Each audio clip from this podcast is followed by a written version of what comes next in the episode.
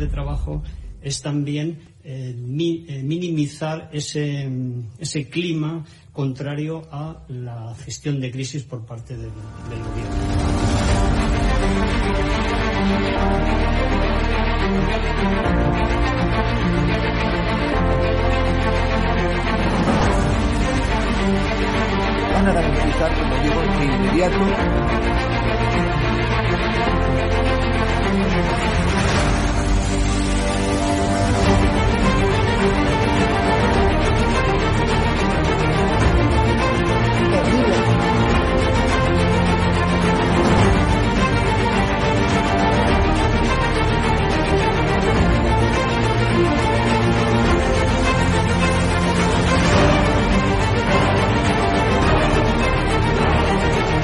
Se trata de limitar la libertad de expresión, pero sí se trata de limitar el que se puedan vehicular falsedades a través de los medios de comunicación que hoy son los periódicos, las radios, las televisiones y también las plataformas digitales.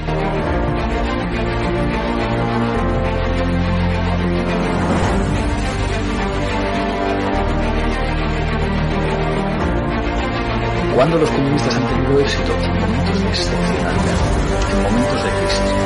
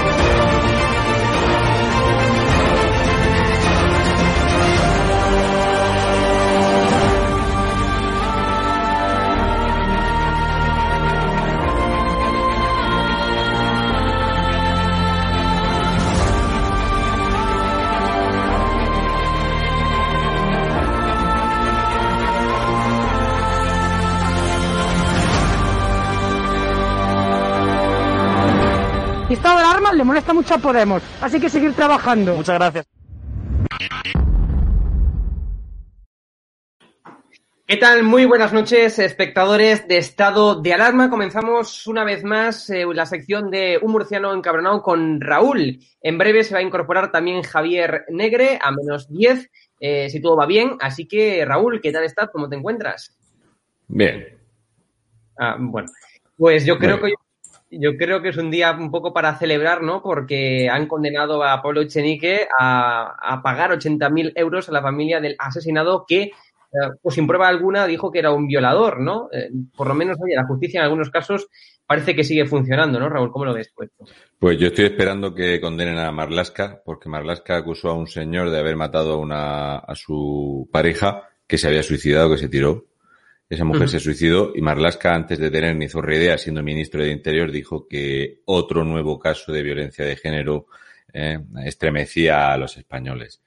Estos bocachanclas, estos mentirosos, estos vividores, estos derramadores de odio y estos sobre todo mentirosos, ineptos vividores como Pablo Echenique, que es lo que se ve.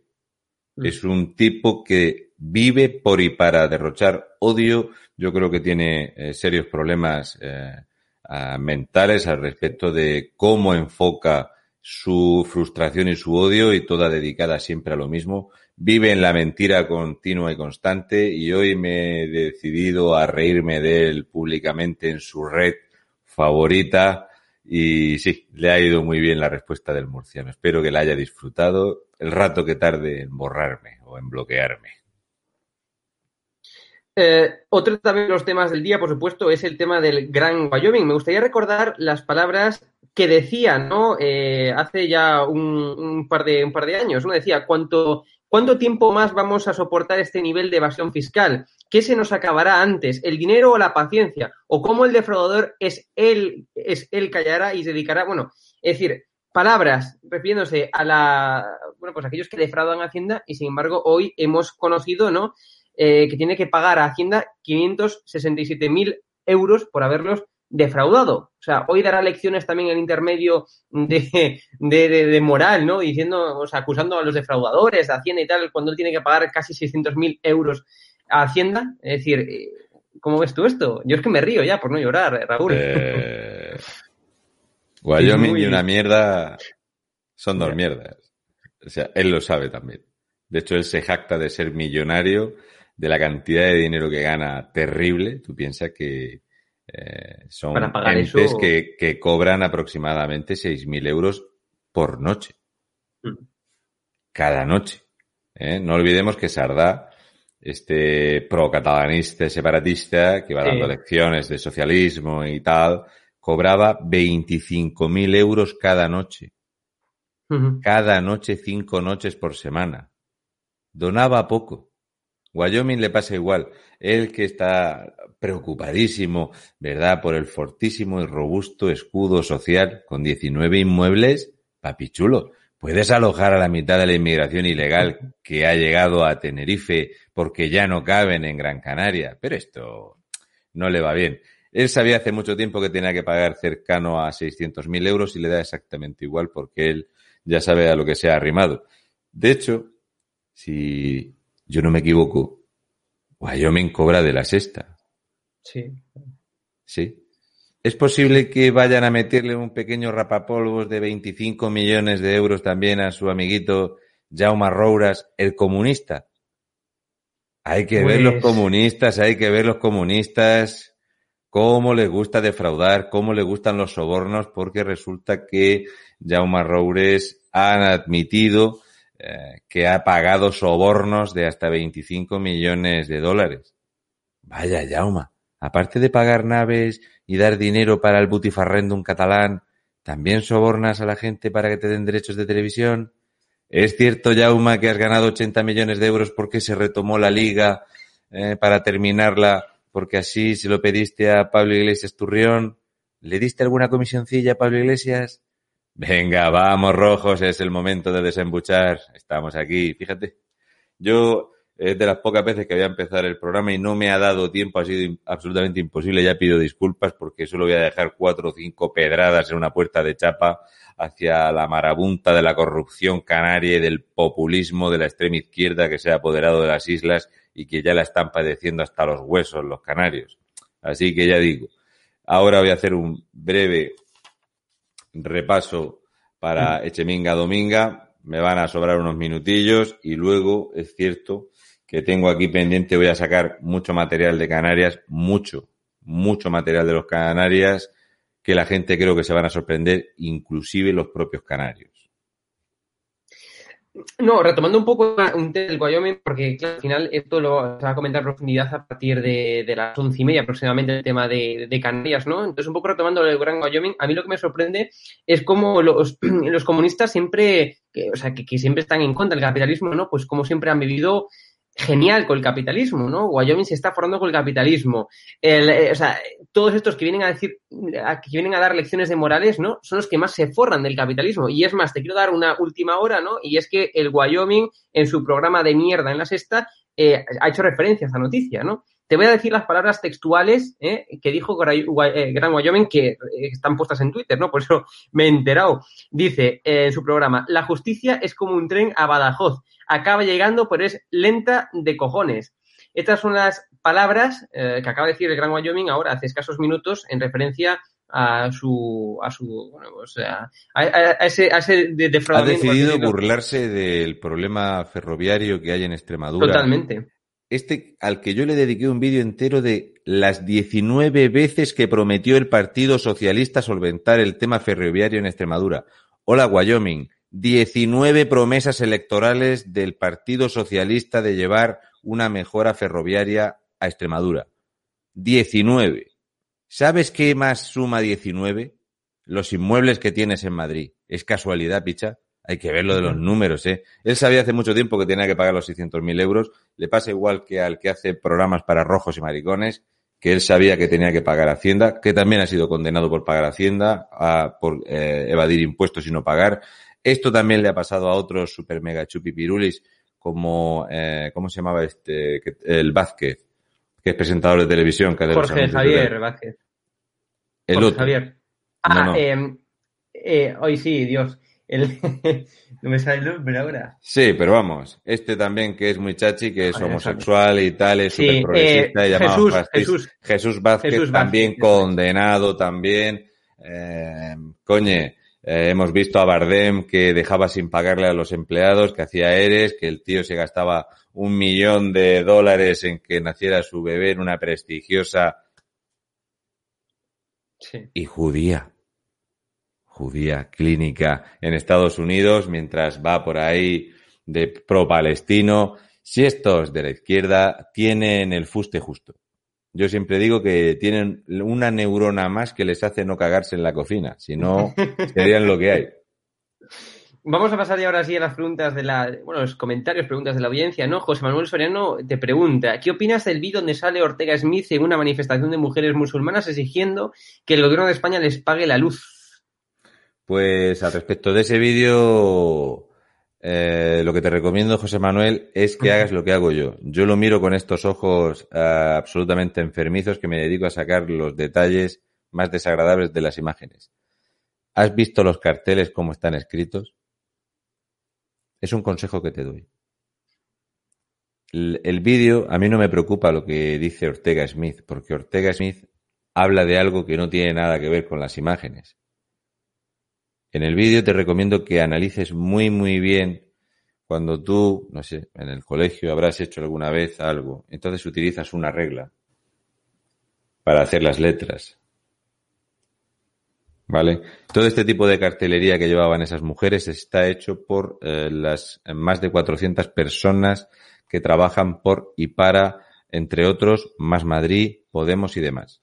O sea, estas mujeres las llevaron allí, les dieron unos carteles hechos por personas que cobran de partidos políticos.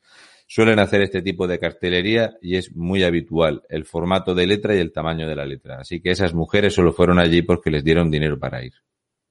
Por eso a mí me preocupa más el trasfondo del vídeo que las palabras de Ortega Smith. Yo analizo las cosas así. Por eso yo tengo esta forma de verlo diferente y que muchas veces la gente dice que abre los ojos pensando en ciertas cosas, de las cosas que yo dejo caer. Seguramente cuando vuelvas a ver el vídeo estarás diciendo, coño, qué cabrón es el murciano este. Ya lo verás. Eh, estamos a pedimos por favor que nos dejéis preguntas más concretas porque hay muchos comentarios. Eh, a ver, este se si a Echeminga se le ha condenado por un juicio civil sin pasar por el suplicatorio como ningún abogado hace una como ningún abogado hace una demanda civil a Pedro Sánchez Iglesias y el Podemita Rodríguez y lo juzga un juez normal. Vamos a ver, eh, este juicio, eh, esta sentencia, que es sentencia firme, de acuerdo a este juicio, va a sentar precedente y esto va a ser muy peligroso para los tipejos como él que viven todo el día diciendo disparates e insultando Sí. en las redes sociales y sobre todo a gente como yo que recibe una cantidad de amenazas que es para hacérselo mirar la cantidad de enfermos cobardes que hay. Pues eh, ahora después voy a relatar el tema de la sentencia y sigo diciendo lo mismo. Echeminga Dominga es eh, condenado en una parte por portavoz y en otra parte como, eh, o sea, el Ujú. remanente o el, o el costo económico, los 40.000 euros que él tiene que hacer frente, son por el cargo público que ostenta, pero la condena no es por el cargo público.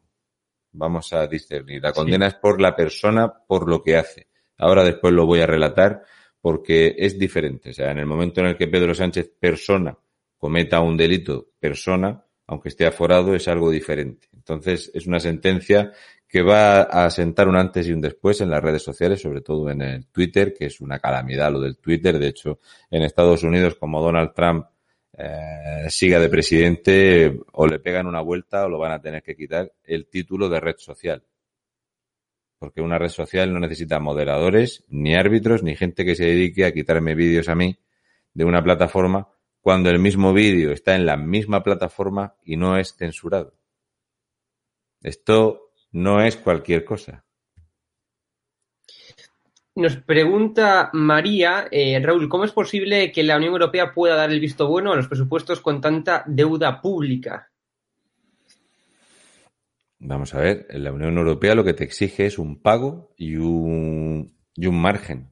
A la mm. Unión Europea le va a dar igual si tu margen está aquí o si tu margen está aquí. La presión fiscal de los españoles, que arroja un 37,7% de presión fiscal, que va a aumentar muy, muy cerca del 40,2% de presión fiscal, de cada 100 euros que cada español pueda tocar, 40 se los va a llevar el Estado, pues eso a Europa no le importa. Lo que tendrán que hacerse responsables son los españoles de a quién le han votado.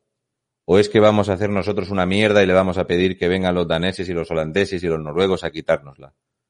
¿Cuándo vamos a echarnos en cara a nosotros que esto lo llevamos años pidiendo a gritos? O sea, la existencia misma de Podemos es el fracaso enorme del movimiento del 15M que surge con algunas buenas ideas caídas en el populismo y en echarse en brazos de cualquiera que trajera medio millón de euros para hacer una fiesta. ¿Qué es lo que hizo Pablo Iglesias? Vino con cuatro perras y se quedó con la fiesta. Entonces vamos a echar alguna vez la culpa a los españoles, que a la que nos descuidamos nos volvemos más socialistas que los cubanos. Ya tenemos con nosotros a Javier Negre. ¿Qué tal? ¿Cómo estás, Javier? ¿Qué tal, Raúl? Pues nada, acabamos de terminar el programa, que ya hemos derivado a todo el mundo al directo contigo. Y nada, ¿por qué tema habéis empezado? Que me he quedado ahí con la intriga. Nada, voy a pegarle un pequeño repaso a Echeminga Dominga, que va a ser un plus plus y la gente lo va a entender al vuelo el tema del problema que tiene, porque es un boca chancla y es un, pues lo que es, es un, escupidor de odio. Y luego, pues, eh, como te he comentado antes, me faltan horas para preparar o para dar forma a todo lo que quiero explicar de Canarias, pero os va a sorprender y a disgustar bastante las cosas que os voy a enseñar aquí y para que os hagáis una idea de antes de hacer cualquier programa las horas que se lleva esto por delante y que es una lástima no tener más horas o que no haya gente que de verdad pueda y que no lo hace porque no le da la gana o porque prefiere poner el cazo a coger dinero y subvenciones y no hablar un poquito en serio de los dramas que trae la corrupción y la extrema izquierda en Canarias. Por cierto, Raúl, al final del programa adelantaremos una exclusiva de un viaje que vamos a hacer en las próximas semanas a un lugar. Al final del programa, los que se queden, pues como premio tendrán esa exclusiva, la nueva ruta que vamos a hacer Raúl y yo de investigación periodística. Se admiten apuestas en el chat. Raúl, el condenas, ¿no? Le llaman a Pablo Echenique ya, ¿no? Trending Tropic ha sido hoy. Yo le he dejado un, recadito para que lo disfrute. No le ha gustado mucho. Estoy esperando que me bloquee pronto. Hoy he estado en el Congreso, que, a veces me lo cruzo, que va el hombre ahí, va muy callado. Cada vez que paso delante de él, pues, el, hombre me mira eh, buscando como la, complicidad en la mirada, ¿no? Pero la verdad es que yo prefiero a veces ni, hacerlo, ¿no? Porque me, genera de verdad tanta repulsa su forma de ser, su forma de atacar, de deshonrar incluso la memoria de un fallecido al cual le ha acusado de ser un, violador. O sea, hay que estar loco, ¿eh? Esto lo voy a explicar, ya te digo que va a ser un plis plis. Eh, ¿Vale? Esto es lo que debería hacer la prensa para que la gente eh, entienda de una forma sencilla, eh, a pie de calle, de qué va esto. ¿Vale? Bien. El juzgado número 8 de Leganés condena por intromisión ilegítima al honor con 80.000 euros al secretario de Comunicación Juanma del Olmo y también pues, al señor Echeminga Dominga. Así que a 40.000 pavos cada uno, más las costas judiciales. Y la condena además conlleva, esta es muy buena, que públicamente en rueda de prensa Echeminga Dominga tiene que pedir disculpas y leer la sentencia y a, su vez Juanma del Olmo lo debe de hacer público y publicarlo en dos eh, medios nacionales de prensa. ¿Vale? Entonces, atacan a la familia de Manuel López Rodríguez. Os pongo en antecedentes. Este señor es asesinado a sangre fría por un hombre. No se pudo demostrar que la mujer también le dispara. Lo que sí se demostró con las pruebas eh, eh, fueron que no solo le disparan, sino que recargan la escopeta y lo, eh, lo rematan a sangre fría. Es un asesinato cruel. Y entonces esta mujer que participa y perpetra este asesinato en grado de cómplice, además ella es la que lo idea porque el que eh, desterraja los tiros al, al fallecido era su amante. Esta mujer reunía todas las condiciones para ser candidata de Unides Pandemies. Así que cuando salta a la luz eh, la condena de esta tipeja, resulta que eh, para defenderla de cualquier acusación y demás, tanto Juanma del Olmo como Echenique deciden publicar un tuit, uno cada uno en su estilo, acusándolo de que él era un violador y de que ella era una víctima. Entonces la sentencia dice que solo hay dos vertientes posibles para esta forma de insultar y ofender a una persona con un caso que ya estaba juzgado y sentenciado. Una, intentar justificar el asesinato de eh, Manuel López Rodríguez o dos, querer lesionar la dignidad y la consideración personal atentando contra el honor de este hombre. La demanda es interpuesta por su hermano. La demanda eh, no ha tenido ningún eh, problema en llevarse a cabo, entonces es una condena en firme. Así que cuando en el juicio eh, al principio la fiscal ataca a la familia que parecía que estaba defendiendo la postura de Podemos, porque Podemos siempre tiene la razón en todo, salta la sorpresa. Y es que eh, queda bien claro que lo que hace Echeminga Dominga incluso una vez comenzado el juicio, es mantener publicado este tuit, que ha tenido un alcance de miles de personas, por lo tanto tiene que pagar 40.000 euros, más los gastos judiciales y otros 40.000 euros. Ahora mismo han recurrido al Tribunal Superior de Justicia, ya que es una, una condena en firme. ¿Qué quiero yo añadir a esto? Que queda más claro que nada, que este lo que dijo es, como yo le he dicho hoy, que hoy estaba eh, burlándose de don Santiago Abascal Conde, diciendo que daba unos argumentos unga unga. Sí, Pablo Iglesias se suele eh, expresar así en las redes sociales. Yo le he dicho que un argumentario unga unga es acusar a una persona eh, asesinada de haber cometido una violación únicamente intentando tapar o justificar su asesinato por parte de una tipa que está en las listas de Unidas Podemos. Esto sí que es un argumentario unga unga. ¿Qué pasa con Echeminga Dominga? Que llueve sobre mojado.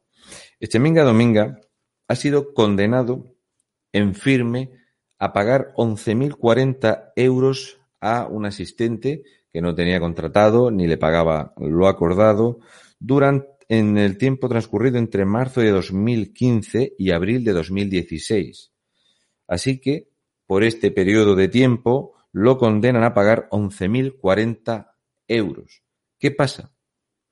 Que Cheminga Dominga no habla de la primera parte de ese juicio. Resulta que tuvo un asistente anterior al que tampoco daba de alta en la seguridad social y al que también le pagaba por debajo del sueldo establecido, entre septiembre de 2011 y marzo de 2012. No ha sido condenado por esto porque esto, este delito ha prescrito. Si no hubiera prescrito, él sabe que no tendría dos sentencias en firme y dos condenas, sino que tendría tres condenas.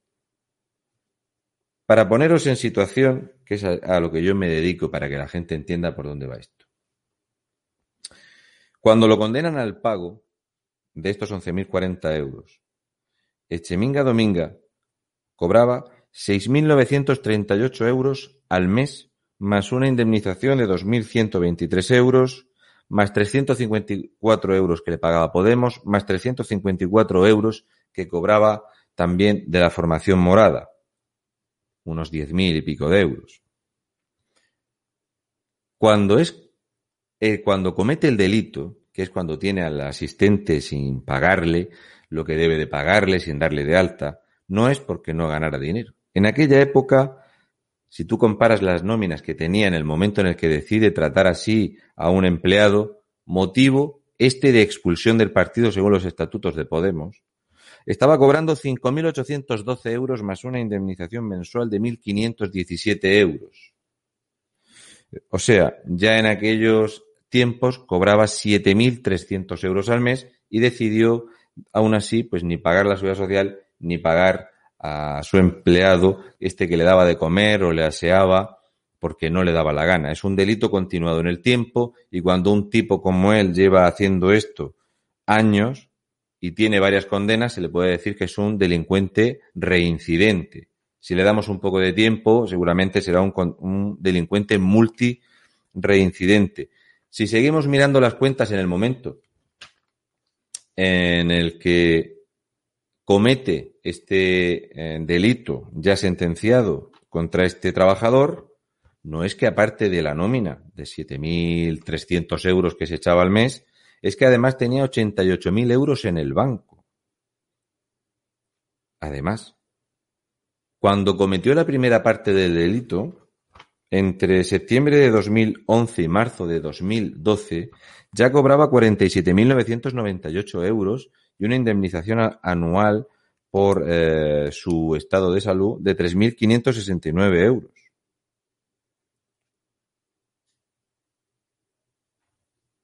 Entonces, eh, me he puesto a mirar un poquito de Cheminga Dominga y digo, a ver si es que estas praxis que tiene tienen algo que ver con su progenitor, porque resulta que su padre, que es uno de estos cayetanos que le gusta mucho jugar al golf y le gustan mucho los clubs de campo, es un tipo que aparte de tener una empresa de máquinas tragaperras, ha fundado 16 promotoras de construcción.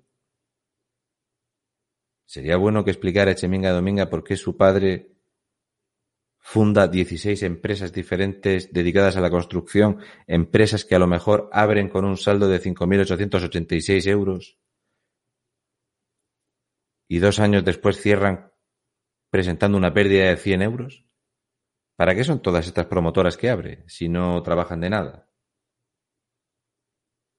No lo sé. Habría que preguntar también esto. Entonces, sigo diciendo lo mismo. Eh, creo que Pablo Iglesias Turrión es incapaz de cesar a Echeminga porque los recuentos de los votos de esas primarias de Chichinabo que se hacen en Podemos las ha gestionado directamente desde un portátil que estaba en propiedad de eh, Echeminga Dominga. Entonces creo que Echeminga Dominga sabe mucho de lo que pasa allí y al igual que le ha pasado con Isa Serra y otros condenados, no los va ni mucho menos a despedir, sino que va a mantenerlos en el cargo y a ser posible les va a subir un poquito más las retribuciones porque quieras que no, con algunos 10.000 urillos que gana al mes el pobre, no tiene para nada. Esperemos que esos eh, más de 88.800 euros que tenía en el banco hayan ido creciendo porque hay otra gente que cobra más y tiene menos en el banco y ahora os explicaré por qué. Así que lo dicho, lo de Echeminga no tiene justificación, no tiene explicación, ha decidido delinquir aun estando dentro del 1% de los españoles más ricos. Decidió persistir en el delito a lo largo del tiempo y ahora tenemos este nuevo delito que además el Ministerio de la Verdad y la incitación al odio debería de castigar con más vehemencia. Es lo que hay. Así que esto es lo que había que decir de Cheminga y de Juanma del Olmo y es que Podemos no hay día que no salga eh, salpicado de lo que son. Hay muchísimas preguntas, Raúl. Muchas preguntas que, claro, quieren también Canarias, fíjate, Belinda De Canarias voy a dar un pequeño repasete. Eh, es un intenso, voy a intentar hacerlo rápido. Eh, mira, mira primero Ham, que nos está ayudando también, dice que creo que la clave es que los socialcomunistas quieren vivir como ricos sin trabajar, solo gobiernan para ellos y los demás son un medio para un fin y los chiringuitos medio material para hacerlo factible. Esto es así desde 1917. eh, pensad que Rolex sacó una, una, colección chulísima que eran Rolex para comunistas. Entonces esto, eh, pensad que Fidel Castro llevaba dos Rolex, uno con la hora del país que visitaba y otro con la hora de su añorada, de su añorada Cuba. Los comunistas son envidiosos, gandules, ladrones, a ser posible corruptos, y si los dejas un poco asesinos, porque créeme que con el odio que irradian, si pudieran, nos matarían a todos. No olvidéis que ETA es comunista.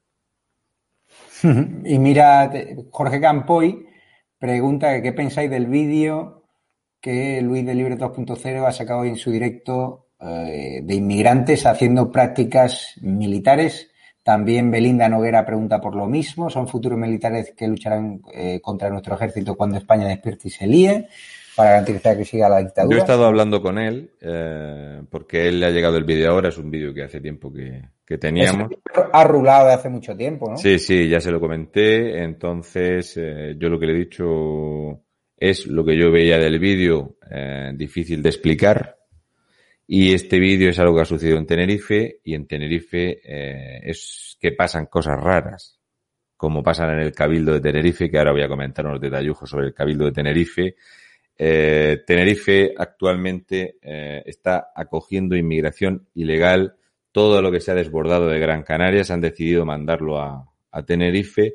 Yo he dicho públicamente y en directo en, el, en qué medio estaban tras, mmm, transportando y se estaban llevando a Tenerife de Gran Canaria utilizando los catamaranes de Fred Olsen, donde iban más de 150 marroquíes ilegales, son todo marroquíes. El plan de, de Marruecos de traer 20.000 eh, marroquíes ilegales a España va por muy, por muy, buenas cifras, creo que les va a, a, sobrar año para llegar a esta cifra. Y entonces eh, yo lo que he comentado respecto de ese vídeo es que, aparte de que no es de ahora, lo que sí que es llamativo es que efectivamente hay mascarillas, por lo tanto es o ha sido durante esta enfermedad anchupipiruli y lo que no tiene mucha explicación porque hay gente que dijo que era uh, airsoft y eso es falso. Es algo que está sin comprobar, algo que no ha dado explicación ni delegación del gobierno, ni el ayuntamiento donde se produce, ni la delegación del gobierno que ni está ni se le espere. Y qué decir del cabildo, lo del cabildo de Tenerife, madre en fin, por, ya digo, yo he estado hablando con él porque me ha preguntado respecto del vídeo y yo le he dado mi explicación. Por cierto, Raúl, hoy estaba en el Congreso de Diputados y la estrella ha sido tu gran amiga, Ana Oramás, de Colección Canaria, que de repente ha pasado a lanzar un SOS para proteger su tierra de la invasión migratoria cuando hace unos meses hay un vídeo donde llamaba de todo a Vox y justificaba la inmigración. Decían que pobrecitos que huían de una guerra, que venían de Siria y tal y cual. Tengo Voy el a hacer algo que no por hago ahí. Voy a beber agua antes de hablar de anagrama, para no quedarme a medio. Pues ¿sabes por qué la, ¿sabes por qué la, la menciono? Y he decidido darle el cartel de titular, porque están todos los medios de comunicación hablando genial y nosotros simplemente queremos recordar que Anagramas, para ser canaria, es la última que se ha enterado de lo que allí está pasando, porque tú y yo llevamos meses advirtiéndolo, los canarios llevan meses advirtiéndolo, los medios de comunicación mirando para otro lado, y Anagrama, de repente ahora que se ha dado cuenta que da Hola, votos, populista. pues ha empezado medio a llorar, pobrecita, y bueno, en el programa le han dado bastante cera desde el PP y desde Vox. ¿Qué te ha parecido hoy su speech? Hola, populista. Mentirosa. Esto, esto es una libreta del Alcampo. ¿Vale? Es la tercera que gasto este año. Aquí ya no sale. Pero con uno de estos que me dieron como 15 de propaganda, en la anterior puse por escrito que en Canarias en enero la inmigración ilegal había subido un 1700%. Enero de 2020. Anaoramas, con un boli de propaganda, anaoramas. Y con una libreta, que por cierto la que usé era una que mi hijo no había terminado en el curso anterior del colegio este con la ley CELA que no tienen que estudiar, que los aprueban solamente por estar vivos. Con esto ya dije que las cifras en Canarias, ya en enero la inmigración ilegal era un 1700% superior. Terminé ese vídeo explicando que la media que rondaba eh, la inmigración ilegal en Canarias a medio año era de un 662% superior. Entonces, si un tío como yo, que estando en el monte podando, puedo tener imágenes en directo del muelle de Arguineguín, puedo decir exactamente cuántos se suben en un autobús, puedo decir exactamente el número de ilegales que de los que se subieron al autobús a los que soltaron en la plaza, 39 se han perdido. Puedo decir exactamente que la preocupación de la policía es por tres posibles yihadistas que iban en ese grupo. También puedo decir que Cruz Roja, Canal 7, eh, Canarias 7 y otros medios están intentando blanquear agentes marroquíes, que la eh, embajada marroquí está cerrada hace días porque todo el mundo de todo el mundo todos los canarios sabían que Arguineguín no soportaba más inmigración ilegal. Esto era planeado y trazado desde el verano. Se sabía que iba a colapsar la situación. El puerto, el muelle, se anuncia a las 13 y 20 horas hora peninsular que está colapsado y, y ¿qué es lo que hacen? Mandar cuatro eh, nuevas embarcaciones con otros 91 inmigrantes ilegales, otras dos que venían detrás. Anaoramas, ¿para qué estás cobrando? ¿Para qué cobras de coalición canaria? ¿Para hacer qué exactamente? ¿Cuál es tu trabajo?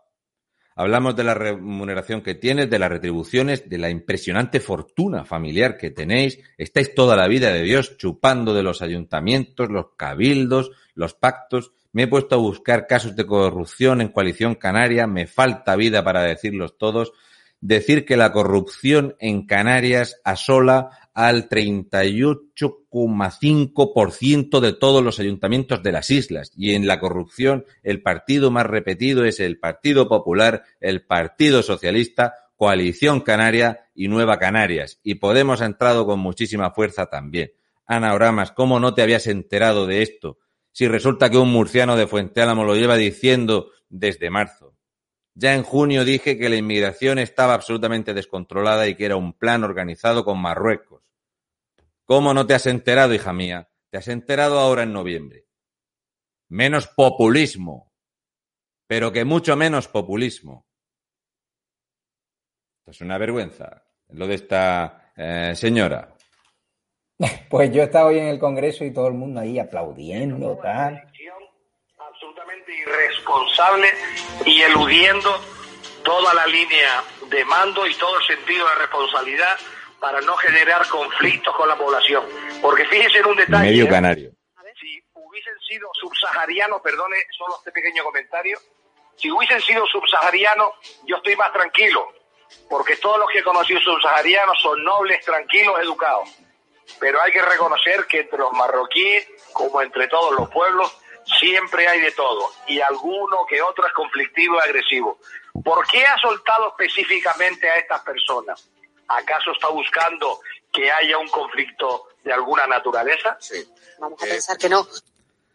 Palabras de Arcadio Díaz Tejera, que estaba pidiendo sancionar al policía que hubiera firmado el papelito del traslado de estos inmigrantes y este tío que acusa a todo el mundo de racista en unas declaraciones acaba de decir que los subsaharianos son todos supermolones chupipeirulis y son más o menos la chupipandi y que resulta que los marroquíes, algunos de ellos son delincuentes y algunos de ellos son peligrosos y algunos de ellos son violentos. Dato mata relato, señor. Usted acaba de decir públicamente en televisión que se han soltado, según usted, 225 o 227 marroquíes, que algunos de ellos puede que sean conflictivos, violentos o problemáticos ni más ni menos acaba de soltar esto.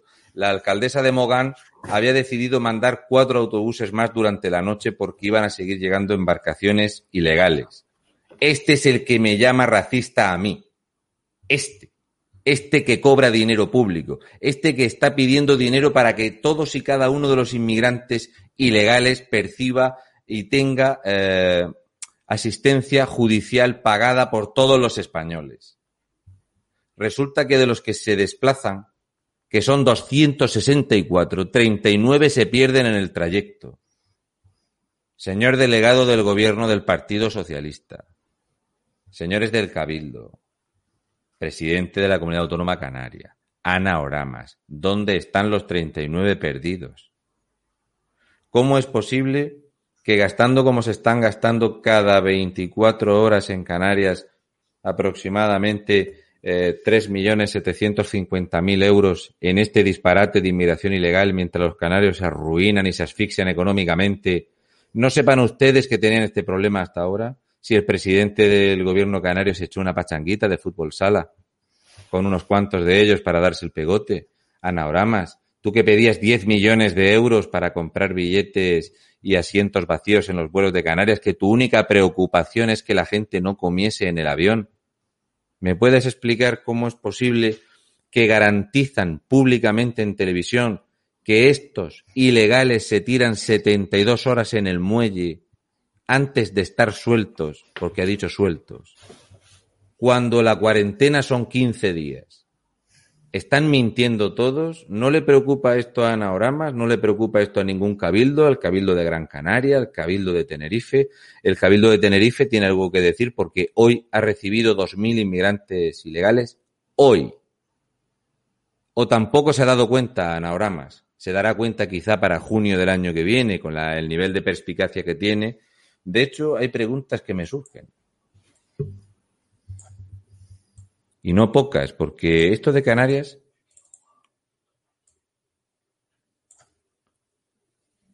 Ana Oramas sabe quién es este. A ver si no lo sabe. Sería bueno que hablase de su amigo. ¿No? Es una buena pregunta. Este amigo es importante. Ana lo sabe. Yo lo voy a dejar ahí. Otro día hablo de esto. Si queréis, podemos hacer un pequeño repaso de todos los disparates y mentiras que se están viendo en los medios de desinformación. Por ejemplo, vamos a ver cómo se oculta y cómo se venden en los medios de comunicación unas milongas al respecto del drama marroquí en Canarias, ¿vale? Aquí tenemos esta personaje que viene siendo italo-francesa marroquí a buscar a una persona al muelle de Arguineguín. Fijaros bien en esta persona italo-francesa del muelle de Arguineguín. Ahora vamos a mirar un vídeo.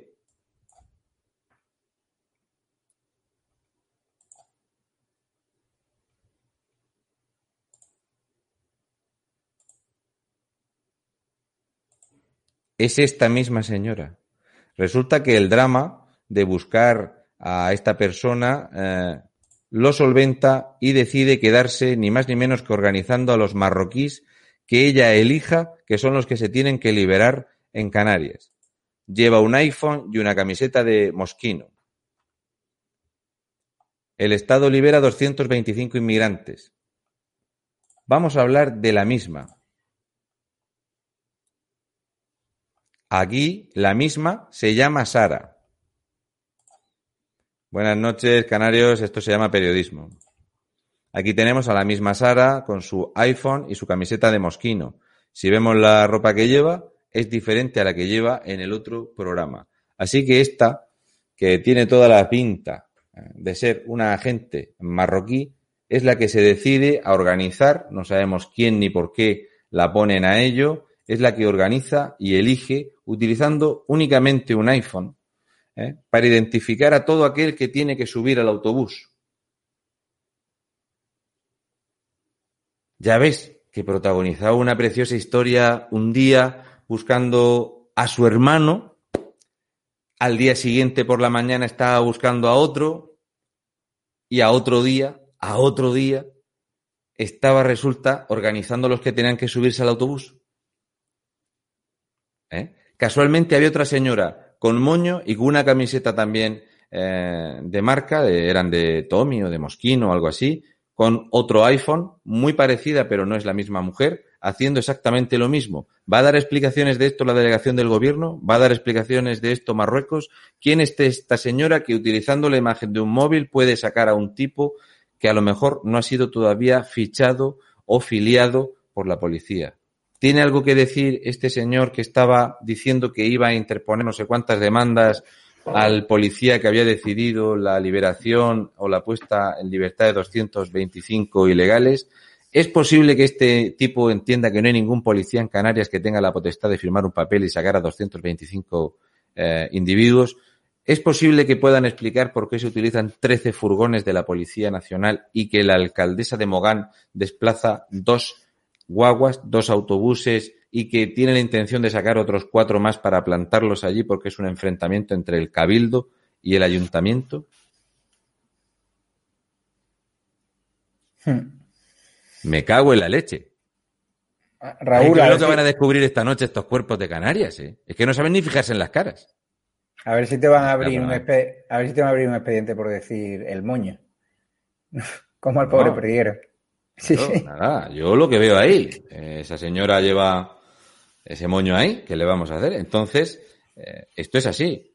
Pero es que ha salido en diferentes medios la misma mujer que cada vez busca a una persona y luego la ves que es la que está organizando allí para subir el autobús, es la que habla en marroquí, los que tienen que venir, y con un teléfono móvil, ella se acerca a la valle con un teléfono móvil, busco a este.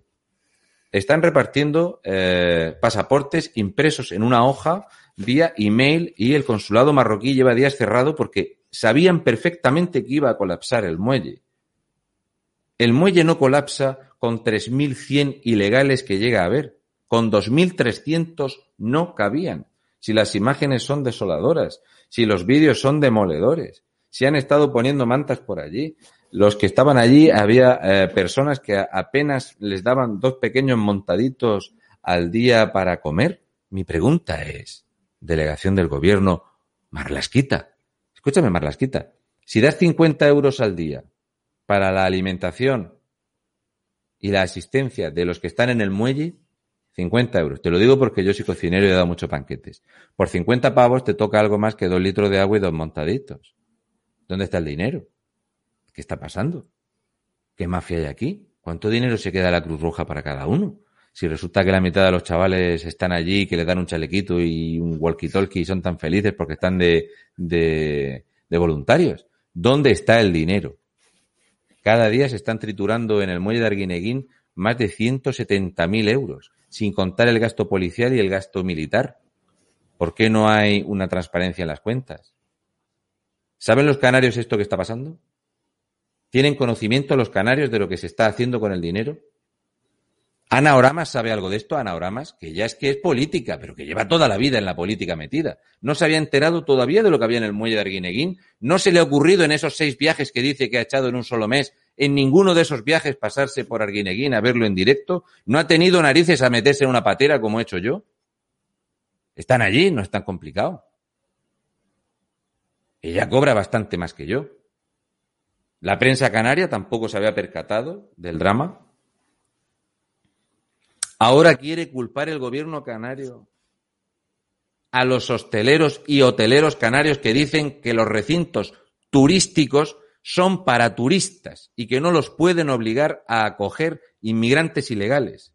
¿Por qué están diciendo que en el barranco van a meter no sé cuántos mil si con 400 está saturado, está lleno de túneles, se van a fugar hacia Zárate, van a buscar un conflicto civil y social y la ruina de aquella zona? ¿Cómo vas a obligar tú a los empresarios a que dejen su hogar y su empresa al uso que tú le des la gana?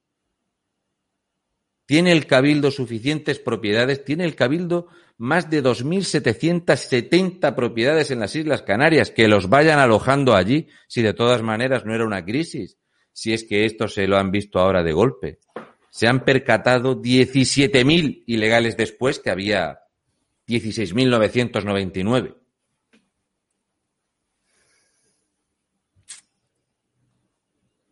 Pues sí, pero hablando de anagramas, Raúl, voy a ser malo y voy a retrotraerme a su hemeroteca cuando ella blanqueaba la inmigración. El vídeo que anagramas no quiere que veas. Hoy anagramas la dibujan como el azote contra la inmigración. Ja, vamos a ver lo que dijo hace unos meses. Cuando la crisis de Siria, el gobierno de España, el gobierno de Rajoy este país se comprometió a acoger a 17.000 refugiados y no llegaron a 100. Y uno hay doble sentido de Europa para los dos lados.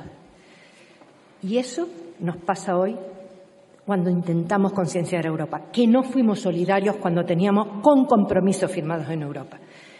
Y a la señora Arrimadas le quiero decir que detrás del drama de la inmigración no están las mafias, están los campos de la muerte de Siria, están los millones de refugiados en Jordania y en Turquía, donde Europa no está cumpliendo está el hambre y la sequía y que cuando una mujer se mete con su chiquillo, su bebé, imagínese usted lo que deja detrás. Y decirle al señor Abascal que hoy más que nunca estoy orgullosa que en mi tierra canaria no haya un solo concejal, un solo diputado regional, un diputado ni un senador de su fuerza política. Yo creo que Vox va a arrasar en las próximas elecciones que haya en Canarias. Hola, Anaoramas. O como te llaman, Lloramas. O si quieres podemos hablar de los temas tuyos del agua. O de cómo es posible que hayas compartido titularidad con un tipo que tiene no sé cuántas causas abiertas y 42 empresas y que se dedica a hacer extrañas construcciones y a pagar de boca ciertos negocios. Vamos a hablar un poquito, anagramas, de lo que se llama populismo de mierda. Muy buenas, me llamo Raúl, soy de Fuente Álamo de Murcia y vamos a echarnos unas risas. Vamos a ver, eh, el drama este eh, que le decía a Inés eh, Arrastradas al respecto de cómo había que hacerlo para ser solidario. En su tierra canaria, que el mundo es tan solidario. Hay un personaje buenísimo. Nos vamos a echar unas risas. Es que preparaba aquí. Tengo aquí el listado de los pequeñitos casos de corrupción que he encontrado de Coalición Canaria, pero como solo tengo unos años de vida, no los puedo relatar todos. Así que lo voy a dejar por ahí. Coalición Canaria, Coalición Canaria. Coalición Canaria. Hablamos de los pactos de Coalición Canaria. Al respecto de ser ecosostenible, transversal y sobre todo humanitario. Habéis decidido utilizar algo del dinero que malgastáis en haceros nuevos ricos o, por ejemplo, las compras de algunos terrenos que se hicieron, que compraron terrenos por valor de 3,6 millones de euros y pagasteis 18,9 millones de euros, un 524% más. ¿De esto sabes algo, Anauramas? ¿Crees que con esos 16, eh, 15 eh, millones 300 mil euros de más hubiera habido suficiente dinerito para solventar el problema de la inmigración? Estamos comparando a día de hoy en serio que desde Siria van a ir a Canarias. ¿Entiendes algo de geografía, anagramas? O como no sabes tampoco dónde está Guineguín, vamos a hablar de que van a venir los Welcome Refugees. Tengo que hacer una pregunta. Esto ha sido pactado, y si no, que me hagan la contra, entre Coalición Canaria, Podemos, Nueva Canaria y el Partido Socialista, que son los cuatro jinetes de la apocalipsis. Resulta que había una partida para Menas solo en Tenerife. Esto lo digo por los canarios, a ver a cuánto dinero salen los canarios en el tema de ayudas y otras cosas. Vale. Resulta que deciden destinar dos millones de euros para Menas, unos 117 Menas en Tenerife. Y deciden aumentar la partida gracias al voto de Podemos, de Coalición Canaria, PSOE ¿eh? y Nueva Canarias, y suben esta partida a 6.700.000 euros para hacer frente a 132 eh, menas.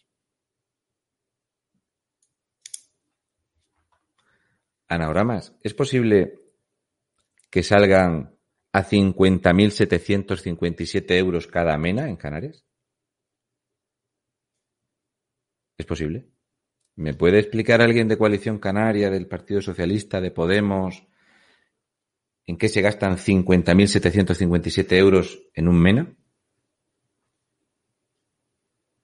Lo digo porque el salario medio en Canarias ronda los 20.000 euros, es el segundo más bajo de España, uno de los más bajos de Europa, y, claro, es de pensar que es que hasta cobran más que los de la televisión canaria, que tienen un sueldo que dobla el salario medio. 50.757 euros. Esto tiene su, tiene su aquel.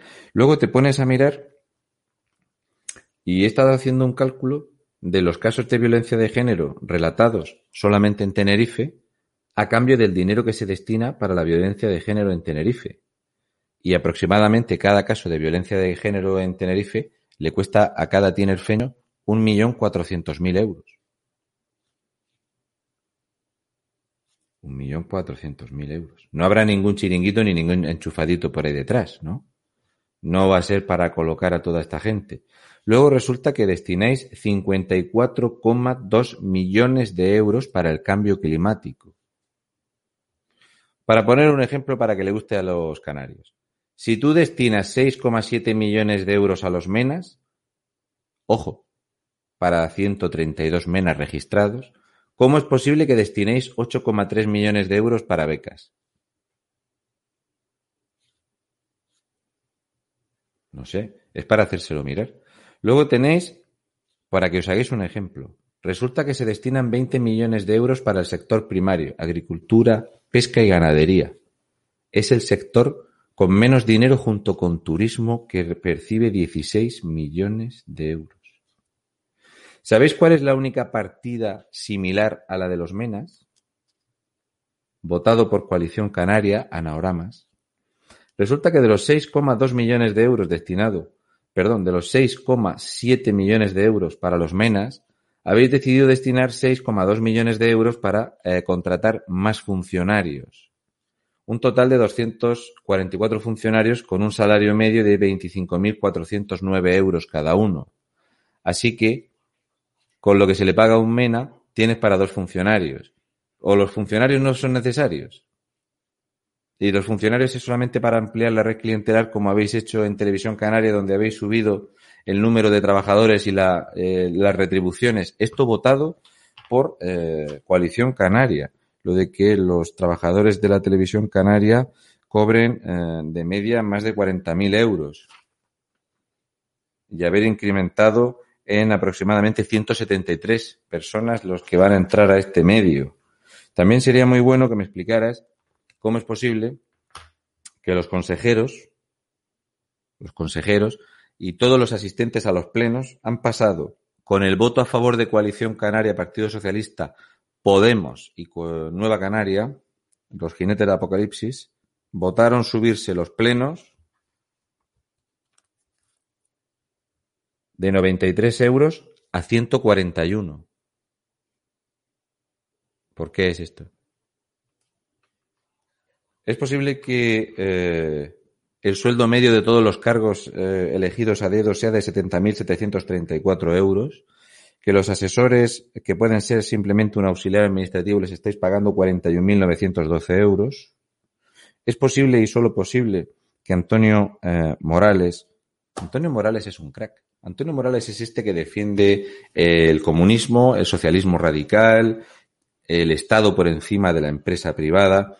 Cuando estaba de segundo, cobraba 65.998 euros y actualmente está cobrando 81.089 euros. Es lo que le ha variado el sueldo en tan solo un año. Está vinculado cuando ya cuando era alcalde, porque esta gente se tira 30 o 40 años en la política. Cuando era alcalde ya tuvo casos que le señalaban por prevaricación, como las adjudicaciones a los hermanos García Álamo, como una adjudicación a Moncobra.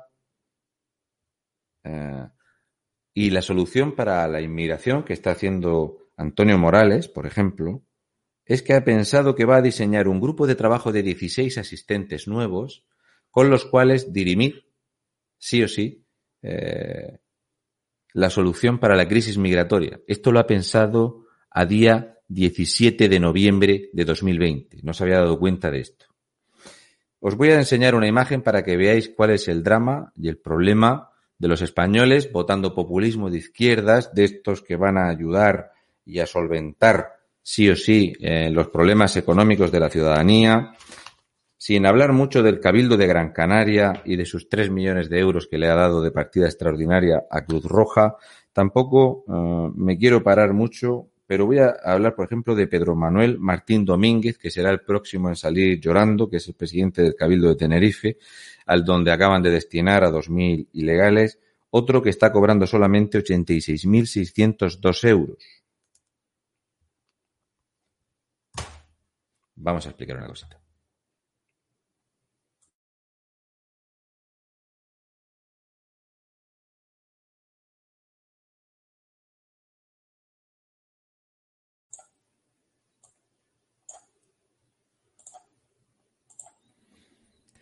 Información inventada, eh, de esta que me paga la extrema derecha por dar, desde el Cabildo de Tenerife, el presidente y demás, ¿de acuerdo?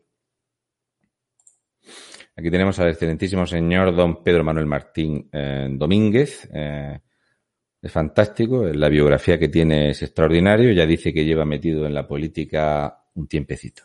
Bien. Martín Domínguez Pedro Manuel declara tener una vivienda de un valor catastral de 282.000 euros, tiene unas participaciones en una promoción constructora, el tema de la construcción en Canarias, para hacérselo mirar, y dice, dice que el saldo medio en sus cuentas bancarias es de 1.802 euros. Esto es un consejo que os doy, lo digo porque me pasó igual con Susana Díaz. No pongáis de gestor a alguien que está cobrando 86.602 euros y en el banco tiene 1.800 euros. Si no sabe gestionarse a nivel privado, imagínate a nivel público qué es lo que está haciendo. Si buscamos eh, datos en el Cabildo, en el portal de transparencia y transparencio, por cierto, eh, un detalle. No tiene agenda. El presidente no tiene ni una eh, actuación en la agenda. Está tan ocupado que no puede decir la agenda que tiene para si lo quiere ver la gente que le paga. Esta parte es la que más os va a gustar. Aquí tenéis una relación de cargos y sueldos del Cabildo. Lo digo para la lucha eh, populista del Partido Socialista contra la pobreza. Para que veáis los sueldos. Tenemos al presidente, 86.602 euros, el vicepresidente primero, 82.529, vicepresidente segundo, 82.529, un consejero, 69.000, otro consejero, ¿eh? fijaros los sueldos de los consejeros, 69, 69, 69, bien. Eh, un director de coordinación y apoyo al presidente, dedicación exclusiva, 75.497 euros. Directores, directores, directores, 68, 68. Secretario general del Pleno, interventor general, director, tiqui, tiqui, tiqui, tiqui, tiqui, tiqui, tiqui. Y así podemos estar. Muy buenas noches, eh, amigos de Canarias. Sumando todo esto, yo he dejado de sumar cuando iba por encima de 2.260.000 euros. Hola, anagramas. ¿Sabías algo de esto? ¿Sabías que cobráis un pastizal? ¿Sabríais, por ejemplo, eh, que el Cabildo de Tenerife tiene inmovilizados en el banco más de 500 millones de euros? Es posible que el presidente de Canarias esté pidiendo un fondo de 72 millones de euros, un 30 millones de euros para vivienda y 40, no, perdón, 42 millones de euros para vivienda y 30 millones de euros para la lucha contra la pobreza extrema mientras tenéis inmovilizados más de 530 millones de euros. ¿De esto sabes algo, Anagramas? Lo digo porque si te lo tengo que, explicar yo, no me hacen falta parlamentarios como tú.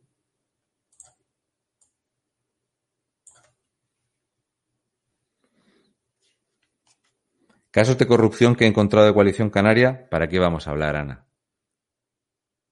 Te puedo relatar así, abuela pluma, unos poquitos por si quieres divertirte. Unos pocos. Eh, el caso Arona, Atlante, el caso Carreteras, el Trompo, Grúas de la Laguna, eh, este caso donde está Miguel Cerolo, Manuel Parejo, Ignacio González, eh, Carlos Antonio Plasencia, José Antonio Domínguez Pastor, conocido como el caso de las Teresitas, estos eh, primeros 10 implicados costaron a las arcas públicas canarias 50 millones de euros. Lo que pasa es que este caso sigue ampliado en el caso Lezo, vinculado al PSOE, al Partido Popular, y puede llegar a los 1.200 millones de euros.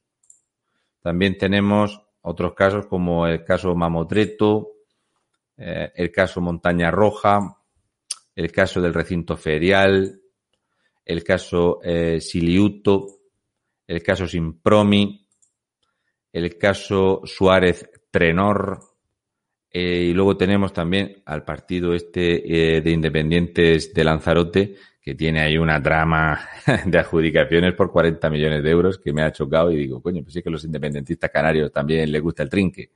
En fin, el problema canario, la corrupción en Canarias, la corrupción urbanística en Canarias, la defensa populista que hacen algunos eh, comunistas, es muy, muy llamativo eh, lo que para mí serían cuatro cabezas a diseccionar, como Antonio Morales Méndez, Román Rodríguez Rodríguez, Ángel Víctor Torres y Pedro Quevedo de Iturbe.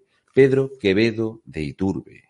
Pedro Quevedo de Iturbe es este comunista que va dándose golpes en el pecho hablando de la pobreza, avalando los migrantes. Es muy, muy importante que nunca digáis inmigrantes, son migrantes y es flujo migratorio, ¿vale? Que no os tachen de racista, xenófobo o tal.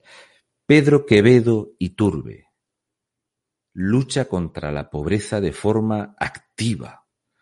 Pedro Quevedo Iturbe, este político no nacido en Canarias, pero que allí lo han acogido bien porque hay un serio problema eh, de populismo de izquierdas en Canarias y de populismo y de una eh, deriva comunista, donde eh, este tipo, Pedro Quevedo Iturbe, palabras textuales, dijo que Canarias tenía un potencial para hacer energías renovables, que vamos, resulta que la llaman la Arabia Saudí de las energías renovables.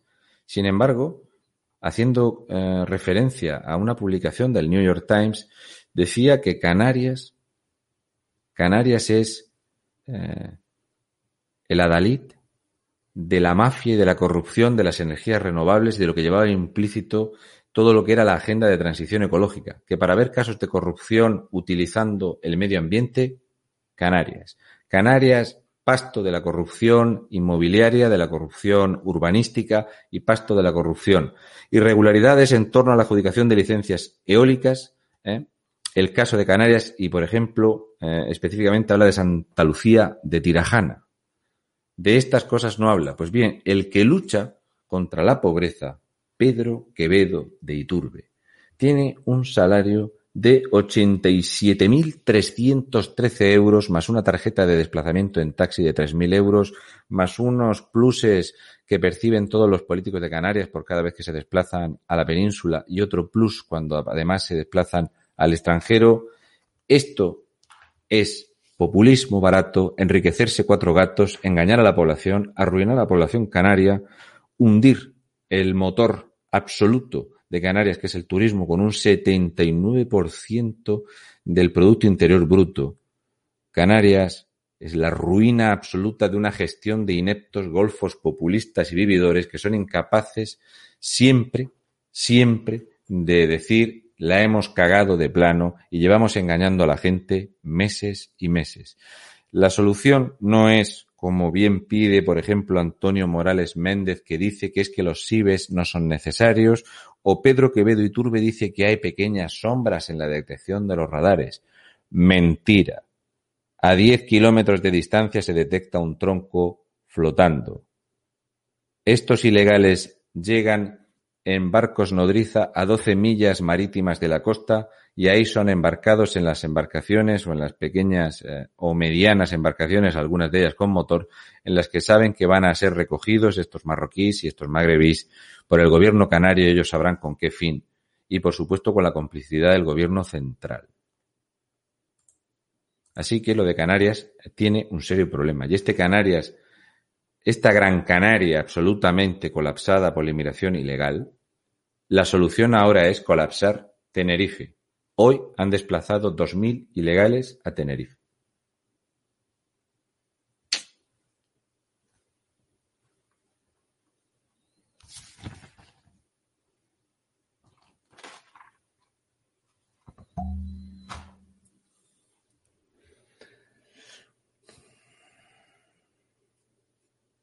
De hecho, Raúl, fíjate, me dice un compañero de OK Diario, Joan Guirao, dice que ha sacado una historia de los hoteles de los inmigrantes irregulares que 155.000 euros diarios son los que paga Moncloa. pero eso, es, a, los del muelle. Es que eh, OK Diario, eh, creo, eh, sinceramente, tú que tienes contacto con ellos, que es muy bueno que se desplacen allí y es muy bueno que hablen con la gente de allí, con la gente informada, porque ese dato es incorrecto. Pues esto es lo que me acaba de escribir, que está viendo. Sí, sí, sí, yo eh, lo, lo, he visto, lo de los 155.000 euros, ya digo que no es. Esto es solamente la parte que se da para la manutención de, lo, de la Cruz Roja, no se detalla el gasto. O sea, eh, es imposible saber el gasto. Ellos tienen medios, ellos tienen capacidad de desplazarse y personal para hacerlo. Yo les recomiendo que eh, creo que Canarias se merece y necesita poner un foco muy grande allí para sacar toda esta estulticia de todo este latrocinio. Creo que está bien que Oki Diario haya puesto el foco ahí, pero tienen capacidad ellos sí para informarse, porque hay que pensar, por ejemplo, Si Tenerife destina 13 millones de euros para comprar 60 autobuses, sin saber el gasto que va a haber de los conductores ni demás, 13 millones de euros para 60 autobuses, cuidado. El uso que se está haciendo del transporte para llevar a esta gente, el uso que se está haciendo de la policía y de las horas que están echando los policías, exactamente cómo se puede calcular el disparate de gasto que está generando esto. Es más, cuando vino a pasearse por allí Marlasquita o el otro día vino el defensor del pueblo con todo ese paripé y toda la que liaron, la cobertura que llevaban y toda la seguridad y los barcos incluso limpiando el mar, el traerse el remolcador grande desde el otro muelle a este muelle, quiero saber cuánto cuesta. Yo puedo decir fidedignamente que el año 2019 cierra con 14.275 millones de euros tirados en inmigración ilegal. Este año la cifra va a ser enormemente superior, enormemente superior.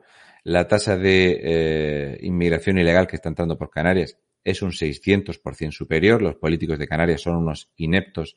Ya llevo meses pidiendo su dimisión porque el abandono total de la actividad política, ellos han decidido dejar esto a su a lo que suceda y culpar a otros y pedir más dinero.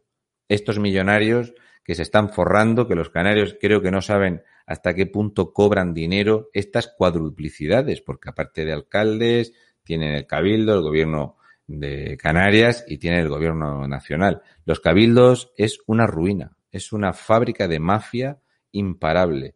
Lo que trituran y los millones que mueven no son eh, nada más que para crear redes clientelares. Nada más porque te pones a ver las partidas de humanismo, tú te has estado paseando conmigo por Arguineguín. Si no hay ni aceras, coño. Sí, allí la verdad que da pena. da pena. ¿Tú, tú, sabes que el Cabildo mueve más de 800 millones de euros. 800 millones de euros. ¿Pero dónde está el dinero? Pero es que el otro cabildo mueve más de 500 millones de euros. Es que no ejecutan las obras. Es que tienen más de 500 millones de euros inmovilizados es que el que está en el cabildo antes era alcalde y antes era no sé qué y están todos chupando 30 años de la política. Y estos que llevan toda la vida luchando contra el fascismo, a la que te descuidas te ponen un speech, ¿sabes? Eh, yo es que ya te digo que no me ha dado tiempo porque yo tengo el tiempo que tengo y, intento prepararme las cosas con tiempo, pero te pones a ver estos personajes las cosas que dicen. Eh, eh, el Antonio Morales Méndez este, este es un figura. Este se dedica a criticar a todo el mundo. Aquí hay que luchar a favor de la ecología, en contra del racismo, a luchar contra la pobreza. Y el tío se ha subido el sueldo 13.000 euros en un año. Eh, pero ¿qué han votado los canarios? Yo he de reconocer que, como muchísima gente, pues yo tengo conocimiento de Murcia y de lo que pasa nacionalmente. En otras comunidades autónomas, pues llevo poniendo el foco unos meses. Pero lo de Canarias, estos populistas que llevan 30 años de salvapatrias, lo de este individuo es para hacérselo mirar. Unos speech a la que te descuidas te mete por ahí expresiones de neoliberales, a atacarla con eh, que todo tiene que estar gestionado a nivel público. Es, es impresionante. Atiende a lo que ha escrito. Dice, he insistido en reclamar derivaciones inmediatas a la península para que otras comunidades que no son receptoras de personas migrantes hay que poner personas migrantes. No vaya a ser que los confundamos con patos o algo. Son personas migrantes. ¿eh? Como ya no sabemos escribir esta neolengua para imbéciles, pues hay que explicarlo, si no. En fin, dice que asuman solidariamente una parte de los flujos. El Estado dispone en estos momentos de miles de plazas libres en la península en condiciones de poder hacerlo más de un 60% de las plazas disponibles en territorio peninsular se encuentran desocupadas. Así que, ¿qué es lo que está haciendo este individuo? Este individuo, este fenómeno absoluto, Antonio Morales Méndez, lo que está diciendo es que aquí caben más. Que se ha colapsado Gran Canaria, que ahora van a colapsar Tenerife, no pasa nada. Si hay un 60% de plazas, que vengan más. Esto es lo que te venden los socialistas y los comunistas. Que vengan más, que vengan más, que caben más y vamos a repartirnoslo. Mi pregunta es, Antonio Morales Méndez, si algunos de los 80.000 euros que te estás echando al bolsillo, más dietas, desplazamientos y plenos, has pensado en dedicarlo tú a recogerte 8 o 10 en tu casa. Tienes dinerico para mantenerlos. Hombre, si os van a cenas a 50.757 te da para tener un mena y un perro pequeño como el mío.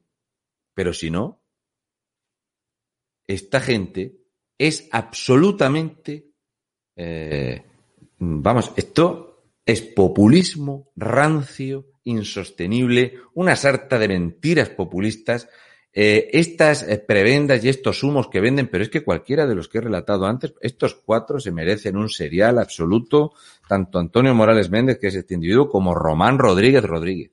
Román Rodríguez Rodríguez. No hay YouTube para meter las explicaciones al respecto de Román Rodríguez Rodríguez. De Ángel Víctor Torres, decirte que en vez de ponerte a echarte partiditos y pachanguitas y movilizar tres, cuatro y cinco y seis coches oficiales para desplazarte, tú que eres tan ecoresiliente y que te has inventado una partida nueva que no existía para el cambio climático y climática, deberías de dejar de utilizar tantísimo coche oficial. En serio. Ya que habéis gastado solamente en un cabildo 13 millones de euros para comprar unos autobuses verdes, pues haz uso de ellos. Da ejemplo campeón. Luego, Pedro Quevedo y Turbe, el comunista de los eh, casi 90.000 pavos al año. Si es que son todos cortados por el mismo. El problema es, ¿cómo es posible? Yo entiendo el voto castigo que hubo porque el Partido Popular y Coalición Canaria han sido corruptos 30 años en Canarias. El Partido Popular está comido de corrupción en Canarias. Así que el voto es votarle a otros populistas que van a ser más corruptos. En serio, canarios, eh, ¿habéis pensado decir que hasta aquí? ¿Habéis pensado en decir voy a poner pie en pared, esto es insostenible, es que nos come la corrupción, es que nos comen los ilegales? Están todos los negocios cerrados. De cada 100 euros, 79 vienen del turismo. En los últimos meses, Canarias, de cada 100 euros que ingresaba, ha ingresado un euro con 60. ¿De qué va a sostenerse el pueblo canario? ¿De ayudas? ¿Va a ser la primera comunidad autónoma comunista que va a ir de cartilla de racionamiento? Esto está incentivando y haciendo que los partidos independentistas canarios cágate lorito. La solución es ahora el nacionalismo y los partidos regionalistas que donde han podido tocar pelo han trincado 40 millones de euros. Como tú bien has dicho, muy mal se tiene que dar la cosa y muy rara tiene que ser para que no pegue allí un barrido absoluto en Vox cuando se puedan poner urnas. Porque la, la mitad de gestión, os voy a dar un consejo. Poned una cabra. Esto es un consejo. La gente, la primera vez que yo lo dije en, un, en una charla pública que hice, la gente se reía, pero al rato ya no se reía. Veréis, si ponéis una cabra en puesto de anagramas, se va a ahorrar los vuelos. Os vais a ahorrar el dinero. Ponéis una cabra en puesto del presidente y no va a montar partidillos de fútbol sala que a vosotros os cuesten 23.000 euros. Si ponéis una cabra os ahorráis los sueldos. Y también os ahorráis pasar vergüenza cuando los escuchéis a mediados de noviembre decir que hay una crisis de inmigrantes ilegales en Canarias. ¿Comprendéis? Porque la cabra no lo hubiera dicho. Porque si yo lo dije que esto estaba pasando desde enero y esto ya lo dije yo en primavera, pues imaginaros el nivel que estamos hablando, que entre unos y otros y los partidos políticos estamos hablando de más de 5 millones de euros que están trincando los partidos políticos en Canarias para no haber cogido nadie un cochecillo y haberse acercado al puerto de Arguineguín. ¿Nadie? Dice Murillo, que es miembro de la comunidad de YouTube, que ya sabéis que podéis apoyarnos en el botón de unirse. Si puedes, investiga a Fragan Adeje y sus asuntos con Alfredo Pérez Rubalcaba entre 2012 y 2014. Rubalcabra se fue sin rendir cuentas por todos los muertos que tenía en el sótano. Pero fíjate que Rubalcabra le pasaba como a Felipón o a Alfonso Guerra, que ellos sí que quieren a ese partido socialista, como si fuera una criatura de su familia, llevan toda la vida de Dios haciéndose ricos con esas siglas, y Rubalcabra le dijo que no a Pedro Sánchez cuando le dijo de ser número uno eh, a las listas por Madrid. Fíjate, Rubalcabra, si sabía mierdas y basura y estultilce estaba metido en todo, inclusive en los atentados de Madrid, de, de tan infausto recuerdo que yo creo que fue el principio del fin de la democracia en España, pues, ¿cómo no vería Pedro Sánchez que le dijo que no a Pedro Sánchez? Luego Pedro Sánchez montó una especie de funeral de Estado, no sabemos para qué, para hacerse el paripé con los del Partido Socialista, porque él es el tipo del postureo. Y ya digo, hay personajes que se han ido y que no han respondido por lo que han hecho, como le ha pasado a Julio Anguita, otro que se fue sin decir nada ni sacar toda esa información que tenía de los atentados de Madrid, que decía que tenía una información impresionante. Otro que también se fue diciendo que todo aquel que era defensor o votante de la derecha era un corrupto ¿eh? y era un ladrón.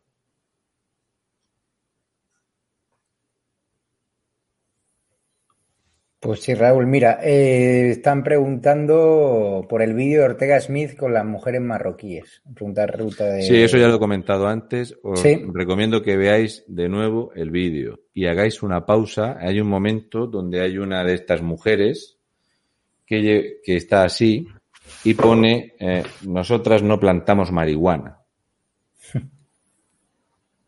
Para la imagen ahí y Observa la grafía de las letras, cómo está coloreado el tamaño y la forma. Es un tipo de pancarta que la paga Izquierda Unida, Más País y Podemos en Madrid. O sea, son pancartas hechas, fabricadas, a estas mujeres les han pagado para que vayan y es todo populismo y postureo ante la intención de Pablo Iglesias Turrión de crear una empresa nacional de energía para hundir a las eléctricas y hacer un Venezuela 2. Exactamente lo mismo. Dunia nos pregunta si ha llegado su donación. Dunia, escríbenos a estado de alarma gmail.com porque no entendemos lo de nunca aparece señalado. Escríbenos ahí y con los datos y, te lo decimos. Eh, Raúl, por cierto, llega ya a las 12 de la madrugada, ya son las 12 y 6, y vamos a adelantar en exclusiva que sois muchos los tinerfeños que nos habéis pedido que vayamos a eh, Tenerife, porque ya que fuimos hace unas semanas a Arguineguín, liamos la que liamos, movimos el avispero de la información que permanecía completamente oculta sobre la inmigración irregular, sobre el negocio de estos hoteleros o amorales que con la connivencia de la Cruz Roja se están forrando. Resulta que nosotros hace semanas hicimos todo el trabajo que hoy han hecho los grandes medios de comunicación de este país con lo cual les sacamos bastante tiempo de, ventaja. Ahora vamos a hacer lo mismo en Tenerife, donde va a haber a finales de mes, tanto viernes como sábado, si no recuerdo mal, dos manifestaciones potentísimas contra la inmigración irregular. El viernes vamos a organizar, Raúl y yo, un programa especial sobre ese viaje a Tenerife, porque necesitamos apoyo, hay gastos que cubrir, hay alojamientos que cubrir y toda ayuda que nos hagáis para ese viaje, igual que hicimos para Gran Canaria, donde apareció nuestro querido Fernando Bello, FBC Fortuny del Hotel de Gran Canaria, pues eso que nos ahorramos, personas que nos mandasteis donaciones a la cuenta bancaria o a PayPal o, os hicisteis Patreon o miembros de la comunidad YouTube en el botón de unirse, pues eso nos permitió a Raúl y a mí estar allí cuatro días liando la mundial en términos periodísticos, haciendo el trabajo que no hace la televisión canaria ni ninguna gran televisión, yendo al cementerio Las Pateras. En Tenerife hay muchísimos problemas también de inmigración irregular. Hay otros problemas propios de Tenerife, donde Raúl también nos dicen que la izquierda radical está muy fuerte, de ahí también es el secretario de organización del de Podemos que está imputado por patearle la cabeza a un policía, iremos a su Sí, lo están esperando sus amigos del sindicato, compañeras y compañeros, le están esperando que pase por allí. Así que vamos a ir a, Tenerife. Eh, lo digo, este fin de semana no, el viernes siguiente, ya te digo, si Raúl eh, sigue teniendo disponibilidad en su agenda, nosotros seguro, Raúl está invitado y creo que también puedes venir, ¿no, Raúl? Eh, yo cuando me lo has comentado he llamado esta tarde a, mi jefe y, nada, voy... Yo trabajo todos los días, así que, así que intento compensar los días que se pierden. Por desgracia, como no llueve, no estoy perdiendo en el campo. Y para que no sea todo Canarias hoy y para que la gente vea que el gobierno central y una mierda son dos mierdas, os voy a decir algo eh, que no es ni de Cheminga Dominga ni es de Canarias para que veáis exactamente cuando hablo de populismo de izquierdas y de la ruina socialista a lo que me refiero. De cómo es posible que yo, los que hayáis visto algunos vídeos míos, hago las cuentas al respecto de cómo presumía Carmen Calvo la de Cabra, de cómo había endeudado España en 35.000 millones de euros. En el Parlamento lo dijo con total vehemencia, echándole en cara a Vox que fíjate qué esfuerzo había hecho el Partido Socialista que había endeudado a toda España en 35.000 millones de euros, ya había endeudado anteriormente a España para pagar esos ERES, esos ERTES que se convertirán en ERES porque trabajo no hay, pues os voy a enseñar una cosa que os recomiendo que vosotros tenéis que hacer, ¿vale? Esto es un consejo que os doy los que tengáis un ratillo. Está muy bien ver vídeos de gatos en YouTube. Creo que los canarios hoy han aprendido ciertas cosillas al respecto de Canarias que no las sabían, de las enormes retribuciones y de que son de los políticos, son políticos de los que más eh, cobran de España. De hecho, eh, este señor está en el top. Eh, Antonio Morales Méndez está en el top de los políticos que más cobran de España. Te tienes que ir ya a personajuzos como Ucuyo y demás, ¿no? Esto es algo que deberéis de mirar es muy importante mirarlo porque aquí es donde este gobierno eh, narco social comunista nos la está eh, haciendo, pero bien.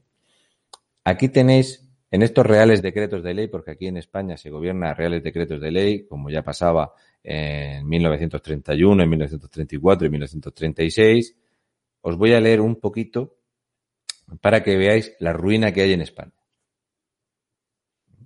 para que os hagáis cargo de estos presupuestos generales del Estado sin techo de gasto, sin cobertura, sin medida y sin control que quieren hacernos pasar, que Nadia Calviño ya ha dicho que no va a haber, ¿verdad?, ningún tipo de control exhaustivo en el tema de la deuda. Bien, os voy a leer unos apartados para que veáis lo que trae el Estado a todos los españoles. Y todo siempre con la coletilla coronavirus 19, ¿eh? con el COVID-19 de por medio. Bien. Aparte de eh, reconocer el tema del IVA para las mascarillas, se dice que se concede un suplemento de crédito destinado al Ministerio de Inclusión, Seguridad Social y Migraciones. Un pequeño crédito, un suplemento de algunos 6.000 millones de euros. Transferencia para equilibrar el impacto en las cuentas por el tema del coronavirus. 6.000 millones de euros.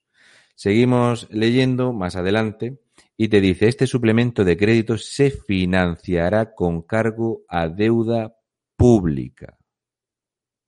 Sí, señores, sí. 6.000 millones de euros. Y el otro diciendo que el 60% de las plazas para inmigrantes ilegales están vacías. Pagando 50.000 euros por menas no es un efecto llamada.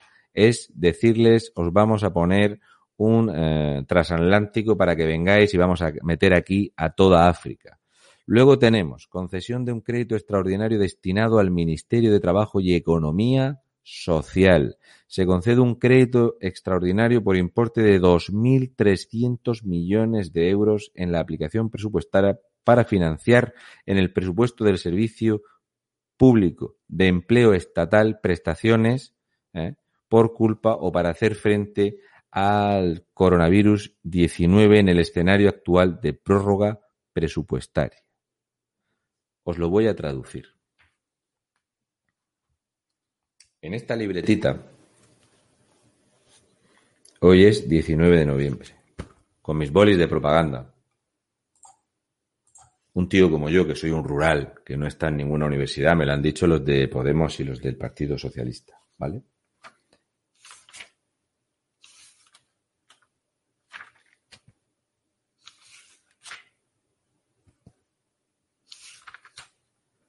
hacía las cuentas y las publicaba en un vídeo.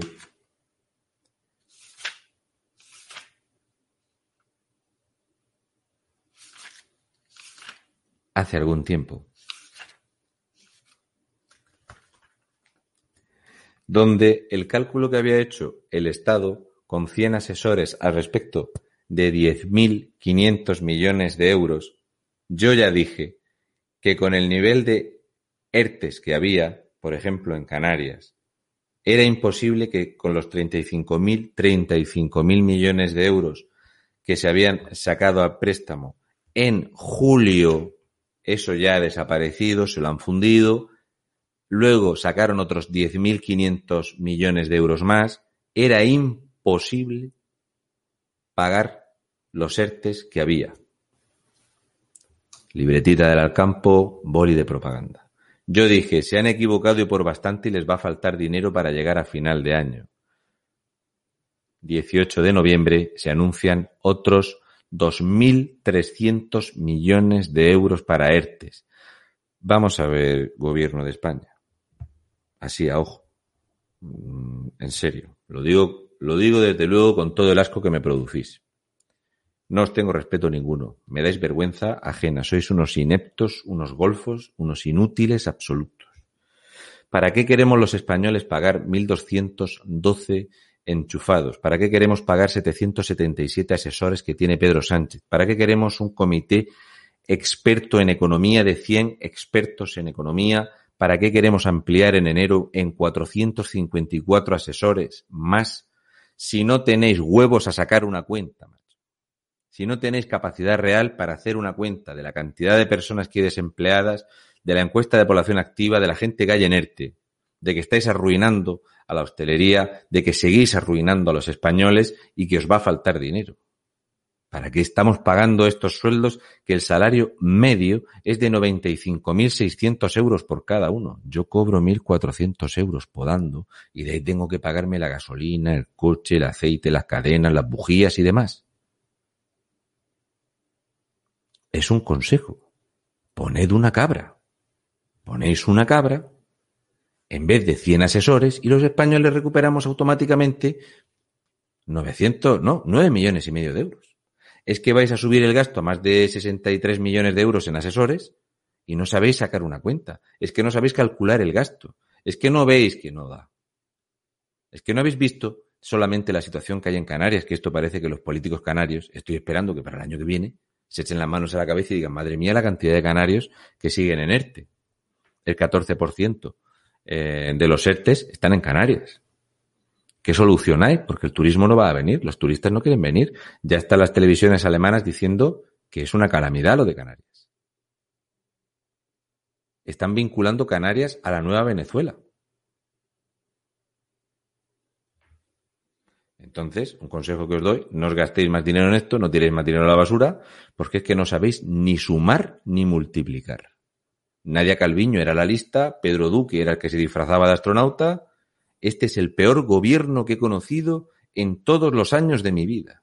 No he visto más mayor número de analfabetos funcionales de los que hay, pero es que los puedes repartir. Los tienes en cabildos, ayuntamientos, comunidades autónomas y en el gobierno.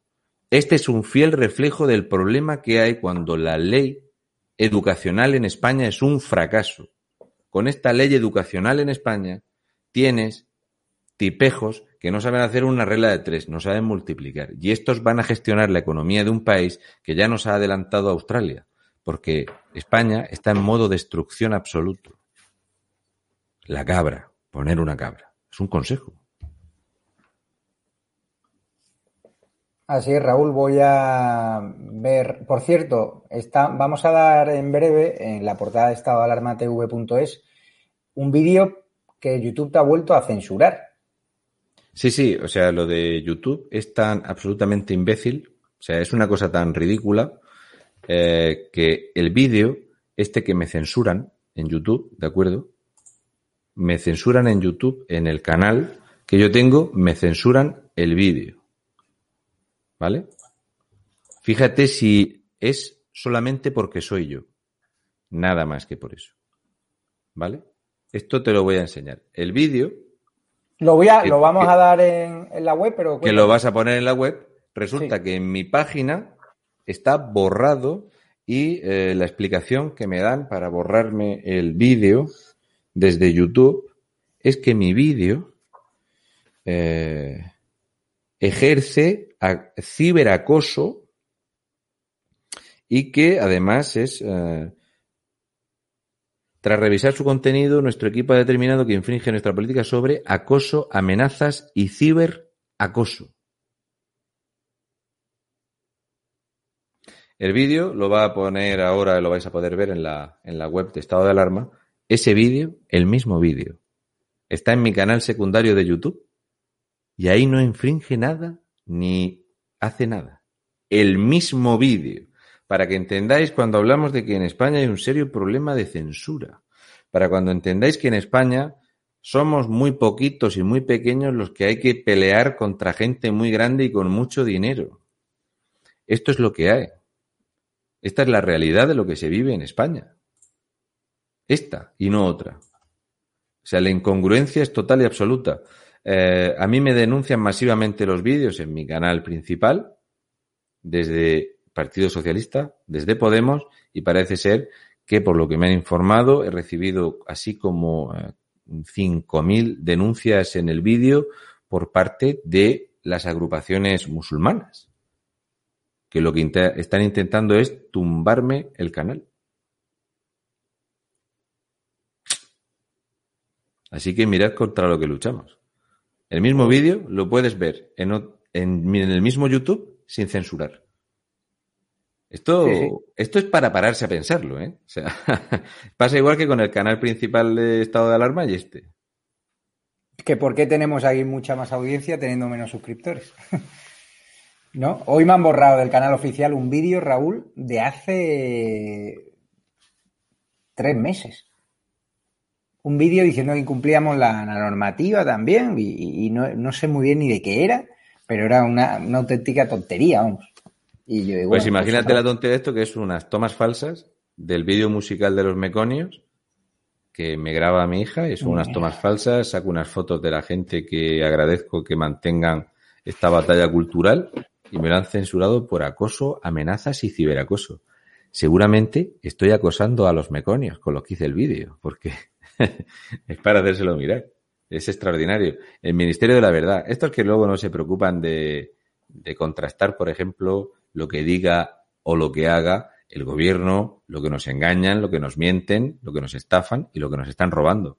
Ay, no, claro, es que el Ministerio de la Verdad es del gobierno, claro. Mira, se ha retirado mi vídeo de YouTube. Eh, atención, tráiler del programa sobre la manipulación y desinformación de televisión española con el Coronavirus. Martes 2030. Se ha marcado para que lo revisemos. Restricciones del contenido de vídeo. En YouTube no se permiten contenidos los que se cuestionen explícitamente la eficacia de las directrices de la OMS en materia de distanciamiento social y autoaislamiento, ni tampoco aquellos que pueden incitar a los usuarios a no respetar dichas directrices. Lo que decíamos en ese tráiler, básicamente, es que YouTube eh, no, YouTube no, Televisión Española estaba manipulando con lo que les estaba contando a la población sobre el coronavirus y que no nos había advertido del riesgo y que había llevado a tertulianos paniaguados allí a decir que aquello era una gripe estacional. Recordad a Lorenzo Milá en valorando la, el riesgo ¿no? de este coronavirus que se ha llevado a tantas y tantas de miles de personas. Echamos unas risas para terminar.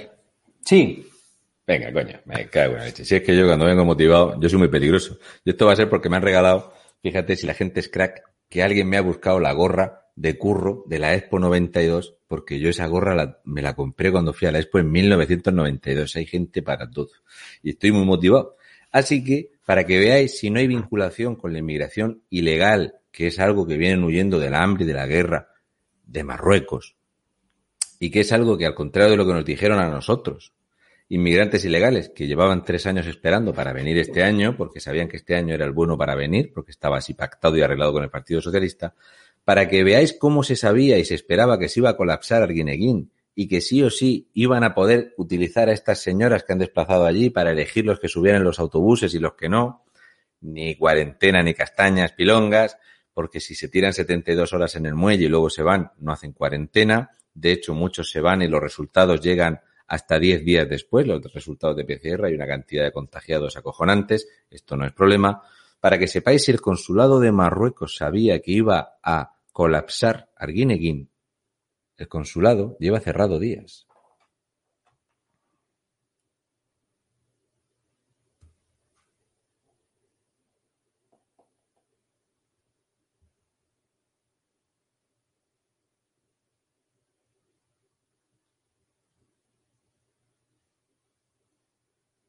Está cerrado y sin embargo se están dando pasaportes.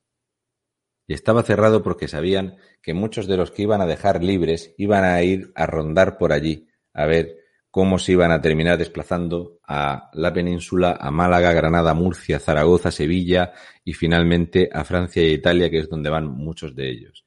¿Es casualidad? ¿Qué casualidades?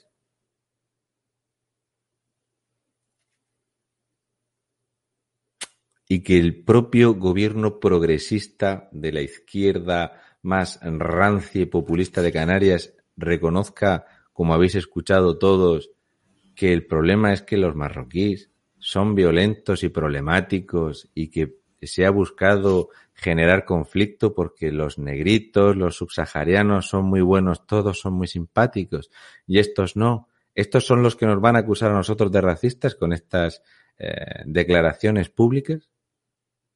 Vamos a seguir, gobierno canario, señalando como culpables a la, sociedad canaria que está harta de que se arruine Canarias con una deuda muy superior a los 6.000 millones de euros que sigáis endeudándoos en mantener una inmigración ilegal cuando no podéis mantener a la población nativa de Canarias? Lo digo y lo repito, gobierno canario, dimisión por dejación de funciones, dimisión y poneros a disposición judicial para que podáis explicar en qué os habéis gastado el dinero, para qué cobráis lo que cobráis, si lo que estáis haciendo es ir en contra de aquellos a los que debéis vuestro trabajo, de cómo sí que no habéis tenido reparo en subir los sueldos, en manejar cifras millonarias, en vivir como nuevos ricos y pegaros la vida padre, mientras condenáis al 60% de los canarios a la ruina y a la miseria. Esos millones de euros destinados a una mejor atención para los canarios, ¿dónde están?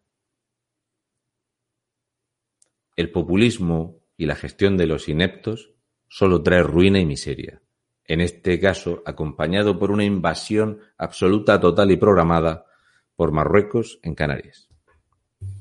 Así es, Raúl. Voy a, dar las gracias también a, a, Pepa Beltrán, que nos está ayudando, que te pregunta cómo es que la Unión Europea ha dado el visto bueno solo con el toque de atención que estarán expectantes. Se van a hacer millonarios.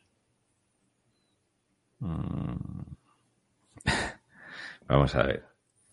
Esto, eh, si se miran los... Es muy importante, muy importante que los españoles, ante estos trileros, que son unos trileros, se fijen en el boletín oficial del Estado. Es que ya se proponía dinero por el tema de los contagios. Es que ya se proponían dineros, ayudas y prebendas por ciertos temas. Esto es algo buscado. Lo de Canarias es algo que se sabía es que ya desde enero se sabía. Daros cuenta que cuando el presidente de Canarias dice lo de que se tiran 72 horas en el muelle, pero resulta que tú necesitas hacer una cuarentena de 10 días o 15 días, hay algo que no encaja. Luego se reconoce que algunos llevan no sé cuánto tiempo, que habían bajado de 2100 a 600, no habían bajado, los habíais metido en hoteles ¿Cómo que ha bajado? ¿O nos olvidamos de los 6.000 que hay metidos en hoteles que cada día que pasa cada uno de ellos cuesta 100 euros? ¿Habéis hecho las cuentas de cuánto dinero se está triturando? En 30 días, solamente en alojarlos son 19 millones y medio de euros todo lo que ha pasado y dejado de pasar por Canarias. No saben ni el número exacto de menas que tienen. Los propios, con el dinero que tienen los cabildos, los ayuntamientos y el gobierno canario, en un sitio en una página oficial tenían anotados 100, 132. En otra página tenían anotados eh, 117. Para el Estado, en toda Canarias, había 277. Para los canarios, 400. Si no saben la gente que hay, ni los que entran, ni los que salen, ni los ilegales que deambulan por allí libremente si se les perdieron 39 tíos magrebís en el desplazamiento de autobús? Gobierno canario, ¿dónde están? ¿Quiénes son? ¿Dónde pueden estar? ¿Con qué intenciones? ¿Nos hacemos a la idea de que la policía dice que hay tres posibles yihadistas? No sabemos los que hay ni los que son. Es mentira. Es a ojo. La población canaria lo que tiene es miedo. La gente está asustada. ¿Qué gestión de gobierno es esta que han dejado en la calle, sin techo, con una garrafa de agua y dos cartones de zumo a 225 tíos. ¿Qué creéis que puede pasar esta gente donde ha hecho pipí? Si yo hago pipí en la calle me denuncian. Es calamitoso y esto es lo que hay en el gobierno de España.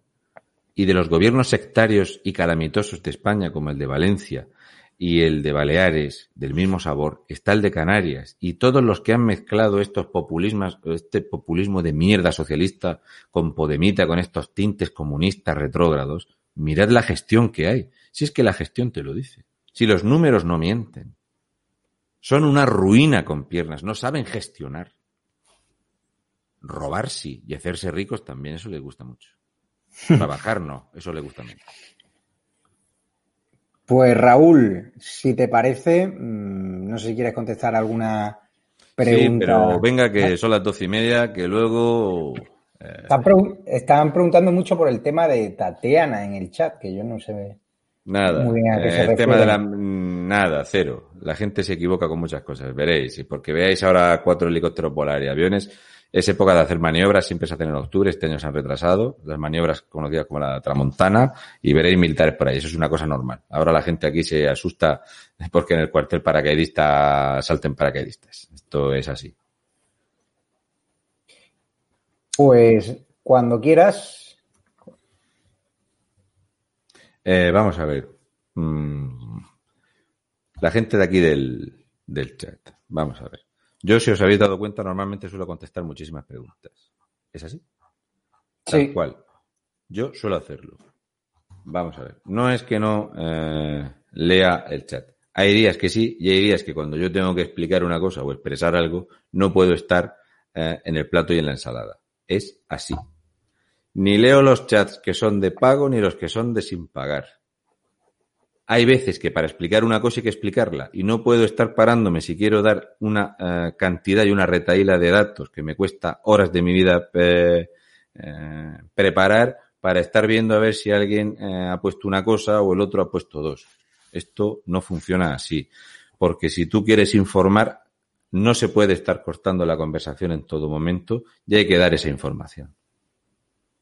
Es, es importante. Igual que es importante preguntarse cómo yo sé que iban 150 ilegales marroquíes en un catamarán de Gran Canaria a Tenerife y el gobierno de Canarias, el Cabildo de Tenerife con sus más de casi 900 millones de euros, no dice nada a su población y aquí nadie se ha enterado. ¿Qué vais a hacer cuando se sature eh, Canarias? Porque el sur de Tenerife es una calamidad absoluta. ¿Os vais a echar las manos a la cabeza cuando llegue ese momento? ¿Vais a hacer lo que podríamos llamar hacer un anaoramas? ¿Que es daros cuenta nueve meses tarde? En fin. Pues Raúl, ¿estás preparado para, para ver el vídeo censurado en la web de Estado de Alarma Pues la verdad es que esos vídeos me los monta mi churri y lo hace con mucho cariño porque le pone unas letritas y tal. Y es un vídeo de humor, de tomas falsas. Y eso, y me lo censuraron, me lo borraron. Es, un, es una chorrada. De hecho, lo único importante de ese vídeo para mí es el mensaje donde sale una foto de mis hijos, que yo lo que digo es que si me dedico a hacer estas chorradas o a hacer cosas de humor o a estar aquí, es simplemente porque yo no quiero que haya una dictadura en España. Por eso me expongo aquí o me expongo a los insultos o a las amenazas. Porque otra cosa no sé qué mierda voy a sacar de aquí. Por cierto, estoy sacando eh, muy buenas amistades y gente que no hubiera conocido si no fuera por esto. También tiene una carga y una presión muy grande. Por cierto, creo que mucha gente no, no se percata de lo que es tocar el móvil y tener cada día 14, 15 o 17 mil mensajes. Complicado esto también. Y compaginarlo con venir aquí a hacer la comida para mis críos. Yo como una vez al día y tengo el tiempo justo. Pues así es, Raúl. Hay que dar las gracias que ya no están llegando ayudas a través del Super José Luis García, Francisco J. Fuentes, Sanz. Nos vemos en Tenerife. Gracias por todo. Nos han preguntado por la fecha en la que iremos a Tenerife. En principio vamos 30 por ahí, ¿no? Eh, Te cuento, vamos a estar. Tengo que hablar además con Pepe López a ver si vamos también un día a su televisión. Hay que ver las restricciones. Si podemos organizar allí un programa en directo, pues genial. Si no haremos, bueno, vamos a hacer el mismo periodismo de calle que hicimos en Gran Canaria, pero si podemos hacer el programa teniendo... Hombre, sería bueno que no tuviéramos los problemas para, para emitir, porque a mí me da mucha pesadumbre. Eh, empieza a caerse y a cortarse y tal, y ya tengo bastante con las veces que nos tiran por aquí. Eh, en fin.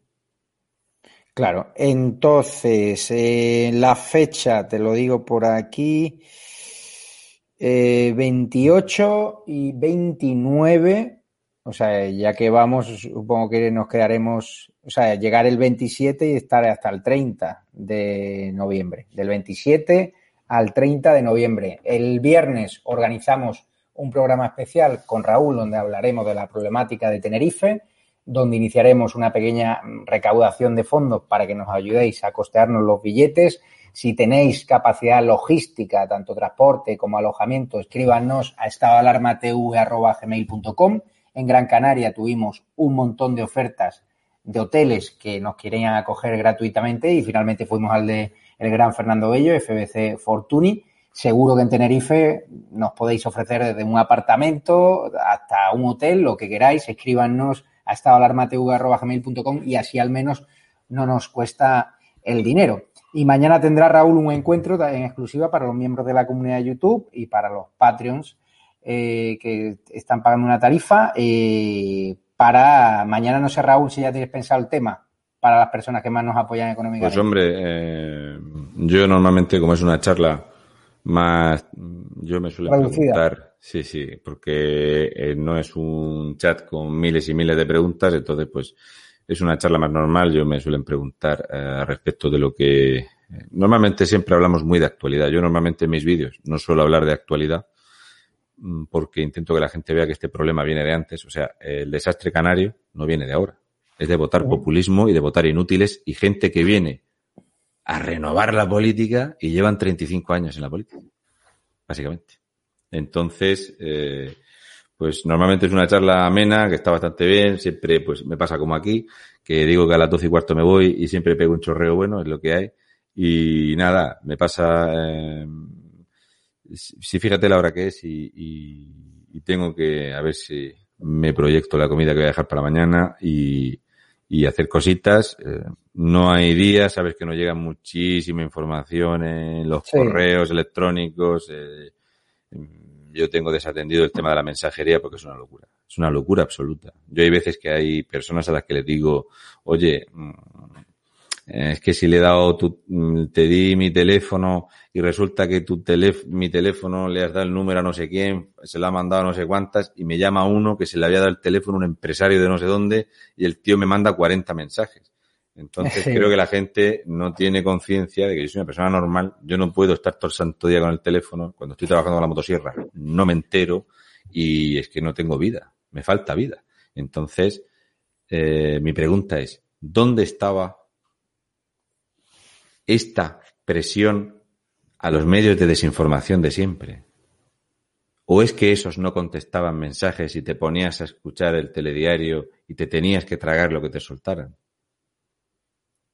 ¿Por qué no hay este nivel de exigencia para un político que cobra?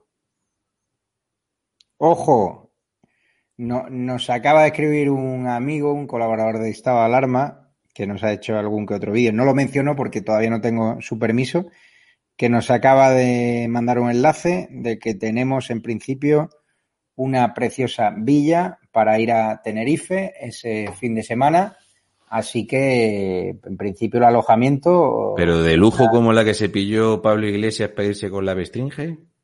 Pues tiene una pinta. Se llama Royal Dream Villas. Nada, yo encantado. Yo no le he dicho nunca en la vida a nadie que se apunte a nada, ni que se suscriba a nada, ni pido nunca nada. Lo único que eh, sí que es entendible, entendible, es que una persona normal eh, para poneros en situación. Cualquier persona que sea padre, madre, que tenga zagales, una casa, tiene que ir a hacer la compra, hacer cosas normales, eh, ir a trabajar. Esto, fijaros qué horas son. Eh, las horas que necesito para prepararlo. Luego, para irme, sabe Javier, yo tengo que salir en coche desde aquí, irme a Madrid en coche, cogete el avión, te vas para allá, tengo que organizar, yo tengo que dejar aquí gente que se haga cargo de mis críos. Es que esto Es lo que hay. Eh, mira, mira, mira. Este es buenísimo. Eh, de Import Cards. ¿Te acuerdas que te comenté eso de hacerlo de los ayuntamientos? Eso tenemos que anunciarlo. Ah, sí, va a haber Yo lo dejé más- caer. Esto ya lo anunciaremos Claro. más para adelante, pero Claro. lee el Hay un mensaje de aquí Hay un de, de Import. Cars, eh, de lo que de ya mismo disfrutarás de un coche rotulado 100%, ¿Ah, sí? de lo que te comenté. Esto Ah, es el algo que no lo hemos no lo hemos explicado todavía Oye. públicamente, porque esto es un proyecto que hicimos, que lo estuvimos charlando en el avión de camino Sí, sí. A, a Canarias, eso que se llama brainstorming, que nunca pasa en Podemos y en el PSOE, pues yo tenía un proyecto y una idea que a Javier le pareció muy, muy acertada. Lo Sí. comenté con esta gente, estos son los que me han hecho unas camisetas muy chulas, se, se portan de lujo, que sepan que las sudaderas y las camisetas que me regalaron, yo eh, las he regalado a la Guardia Civil, las han aceptado de lujo y son unos cracks, nos apoyan totalmente y ya cuando tengamos que dar la bomba ya la daremos. A día de hoy ¿Qué es muy complicado. ¿Qué coches tienen este concesionario? Ah, pues tienen de todo, tienen, tienen un Cadillac rosa guapísimo. Ah, que son coches como de lujo, ¿o qué? No, no, eh, tienen coches de 3.000 o 4.000 euros, tienen coches de... de- de- Para alquilar. No, no, venden, que yo sepa, venden coches. Ah, pues estoy buscando yo un coche, o sea que ya me pondrás en contacto. Pues nada, son, la, son la caña y, y ellos fueron los que me hicieron el logotipo este que pongo de, del murciano. Qué Todo bien. esto me lo diseñó uno se llama Jordi, eh, son unos cracks. Y es de esa gente Qué que bien. ya digo que agradezco muchísimo haber conocido eh, gracias a esto. Pues... Gente que te, que te da algo o te lo ofrece sin, sin conocerte. No, no, a nosotros en estado de alarma es todos los días mails ofreciéndonos de todo, apoyo, eh, gente que, que nos dona, gente que no puede donar y que te dice soy diseñador gráfico, os echo una mano, Claro. tengo una casa en más palomas, te la doy, en Roqueta, o sea, daros las gracias por la generosidad porque eso es lo que a Raúl y a nosotros en estado de alarma nos hace seguir para adelante. O sea, porque si no, con los ¿Tú te imaginas que a, mí a- no- no a- merecía la pena. ayer Es que vino, vino un señor ayer a la gasolinera que hay al lado de mi casa a traerme esto? O que venga un guardia civil a regalarme una gorra. Pues eso yo no sé lo que vale. Sé el valor que yo le doy. Es muy diferente lo que vale al valor. Y a mí eso me da un- el valor para mí es enorme. Raúl, Enorme. Yo lo agradezco muchísimo, muchísimo. Una cosa. Mira, mira lo que- mira lo que dice, un coche también con el rótulo de estado de alarma. A ver si... No lo sé lo que irán a ponerle, eh, pero me lo comentaron y, y me lo dijo el, eh, cuando fui a recoger la caja de las sudaderas y las camisetas y tal, que las repartí todas en los puestos de la Guardia Civil y las últimas las di en un control que había de la Guardia Civil y la madre de un guardia civil me mandó una foto con la camiseta puesta. A mí esas cosas me molan muchísimo. Y, y ya te digo, eh, me lo dijo el hombre, dice, te voy a preparar un coche y te lo voy a rotular. Y sí, yo, Con estos son de para eso. Pues nada, eh, Raúl, vamos a ver ya en exclusiva en estadoalarmatv.es, pongo el enlace, el vídeo que le ha censurado YouTube a Raúl, un murciano encabronado, un vídeo que hizo su bella pareja, a la cual le mando un fuerte abrazo desde aquí. Y la que, la que está grabando es mi cría. O sea, Mi, mi churri es la que lo monta, ella lo monta porque yo de para todo eso soy una calamidad, no me ves que empieza aquí a girar la cámara y todo eso, eso lo hace ella y tal, y ya está. O sea, no hace, no tiene nada malo, es, es de risa, es una cosa para reírse.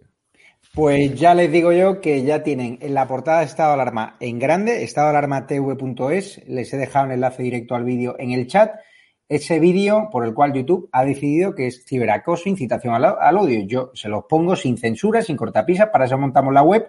Juzguen ustedes. Y el, y el viernes, y el viernes no. preguntamos eh, qué hago yo en el vídeo. Podemos hacer una encuesta, a ver qué pijo hago yo ahí para que me digan que acoso a no sé quién o que amenazo a nadie. Es una estupidez absoluta. Pues lo dicho, métanse ya en la web, estadoalarmatv.es y por cierto, Raúl, después del vídeo, que ya le he dejado el chat, eh, en el chat el enlace, viene Pío Moa, que va a hablar de su libro sobre la República, va a contar por qué sería un fracaso una nueva república, da estopa al moño, o sea, da estopa a Echenique, da estopa al PP, así que en este mismo canal de YouTube habrá un nuevo enlace, Pío Moa Plus Ultra, su sección de cada miércoles, que le gusta además mucho a Raúl.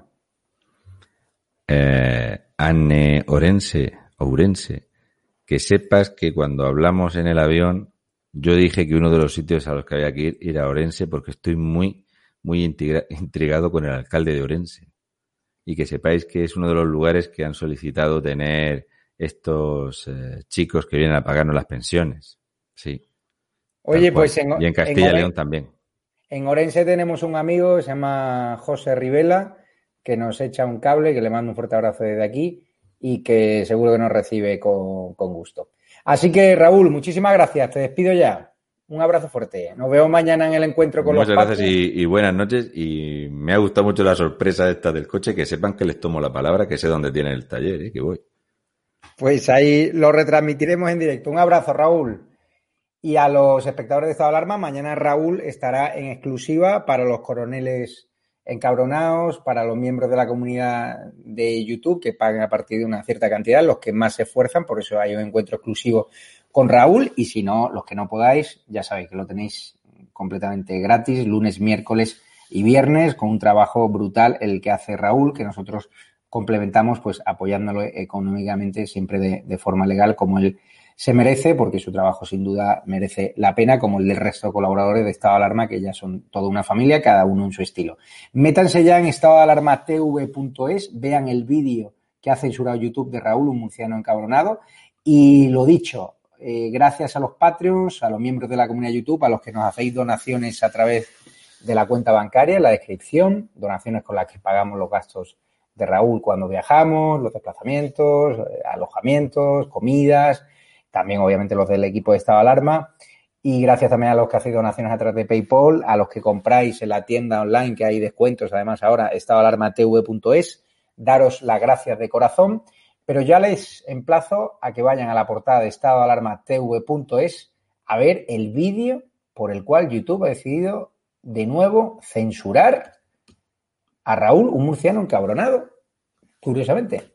Tenemos una web sin censura, sin cortapisas, ahí lo pondrán ver, yo me voy a meter a verlo y luego empieza Plus Ultra, Piomoa, hablando de su último libro sobre la República. Muy interesante, sobre todo a los que les encanta este historiador valiente, políticamente incorrecto y que saca de quicio a los historiadores de izquierdas, a los Paul Preston y compañía. Muchísimas gracias a todos, os quiero de corazón, no podemos trabajar más, o sea, trabajamos a destajo 18 horas al día sin parar, con único fin, echar al moño a Pedrito Sánchez de la Moncloa y defender la libertad y dar también, por supuesto, la batalla cultural y la guerra mediática las terminales mediáticas del gobierno que os engañan y os manipulan todos los días. Solo hay que ver el último programa basura de Jesús Cintora. Muchísimas gracias. Os espero ya en la web de estadoalarmatv.es y luego aquí en este canal de YouTube verán a Pío Moa. Muchas gracias a todos. Estado alarma tv.es, el vídeo en exclusiva de Raúl Murciano Capronao,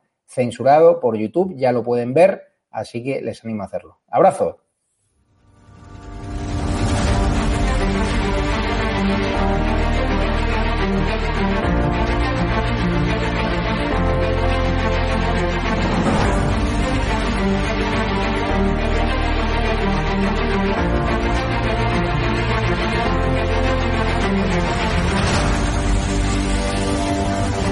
...863 consultas a, eh, que han venido a, a través de, del canal de Estado de Alarma y de ellas pues ha habido un porcentaje muy muy alto que, que son clientes nuestros ya.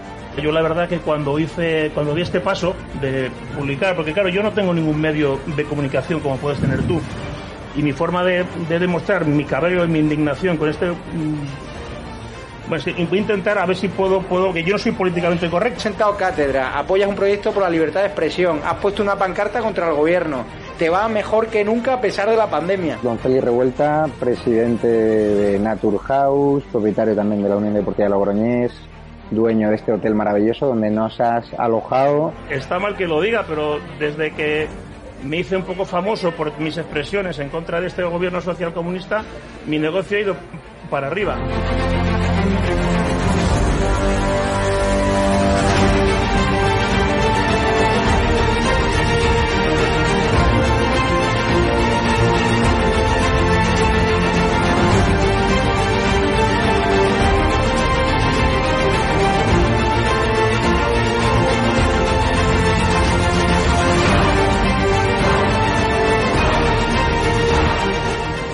Necesitamos empresarios valientes como tú que quieran dar a conocer sus productos y que quieran, a su vez, defender la libertad con un proyecto como estado de alarma, el mejor lugar para anunciar tus productos o servicios. No hemos tenido ningún problema desde que estamos en estado de alarma, ni por estado de alarma, y ha sido totalmente beneficioso. Te lo agradezco de corazón porque hacen falta más empresarios como usted que apuesten por proyectos socialistas, por la libertad de expresión y por alojar por la libertad.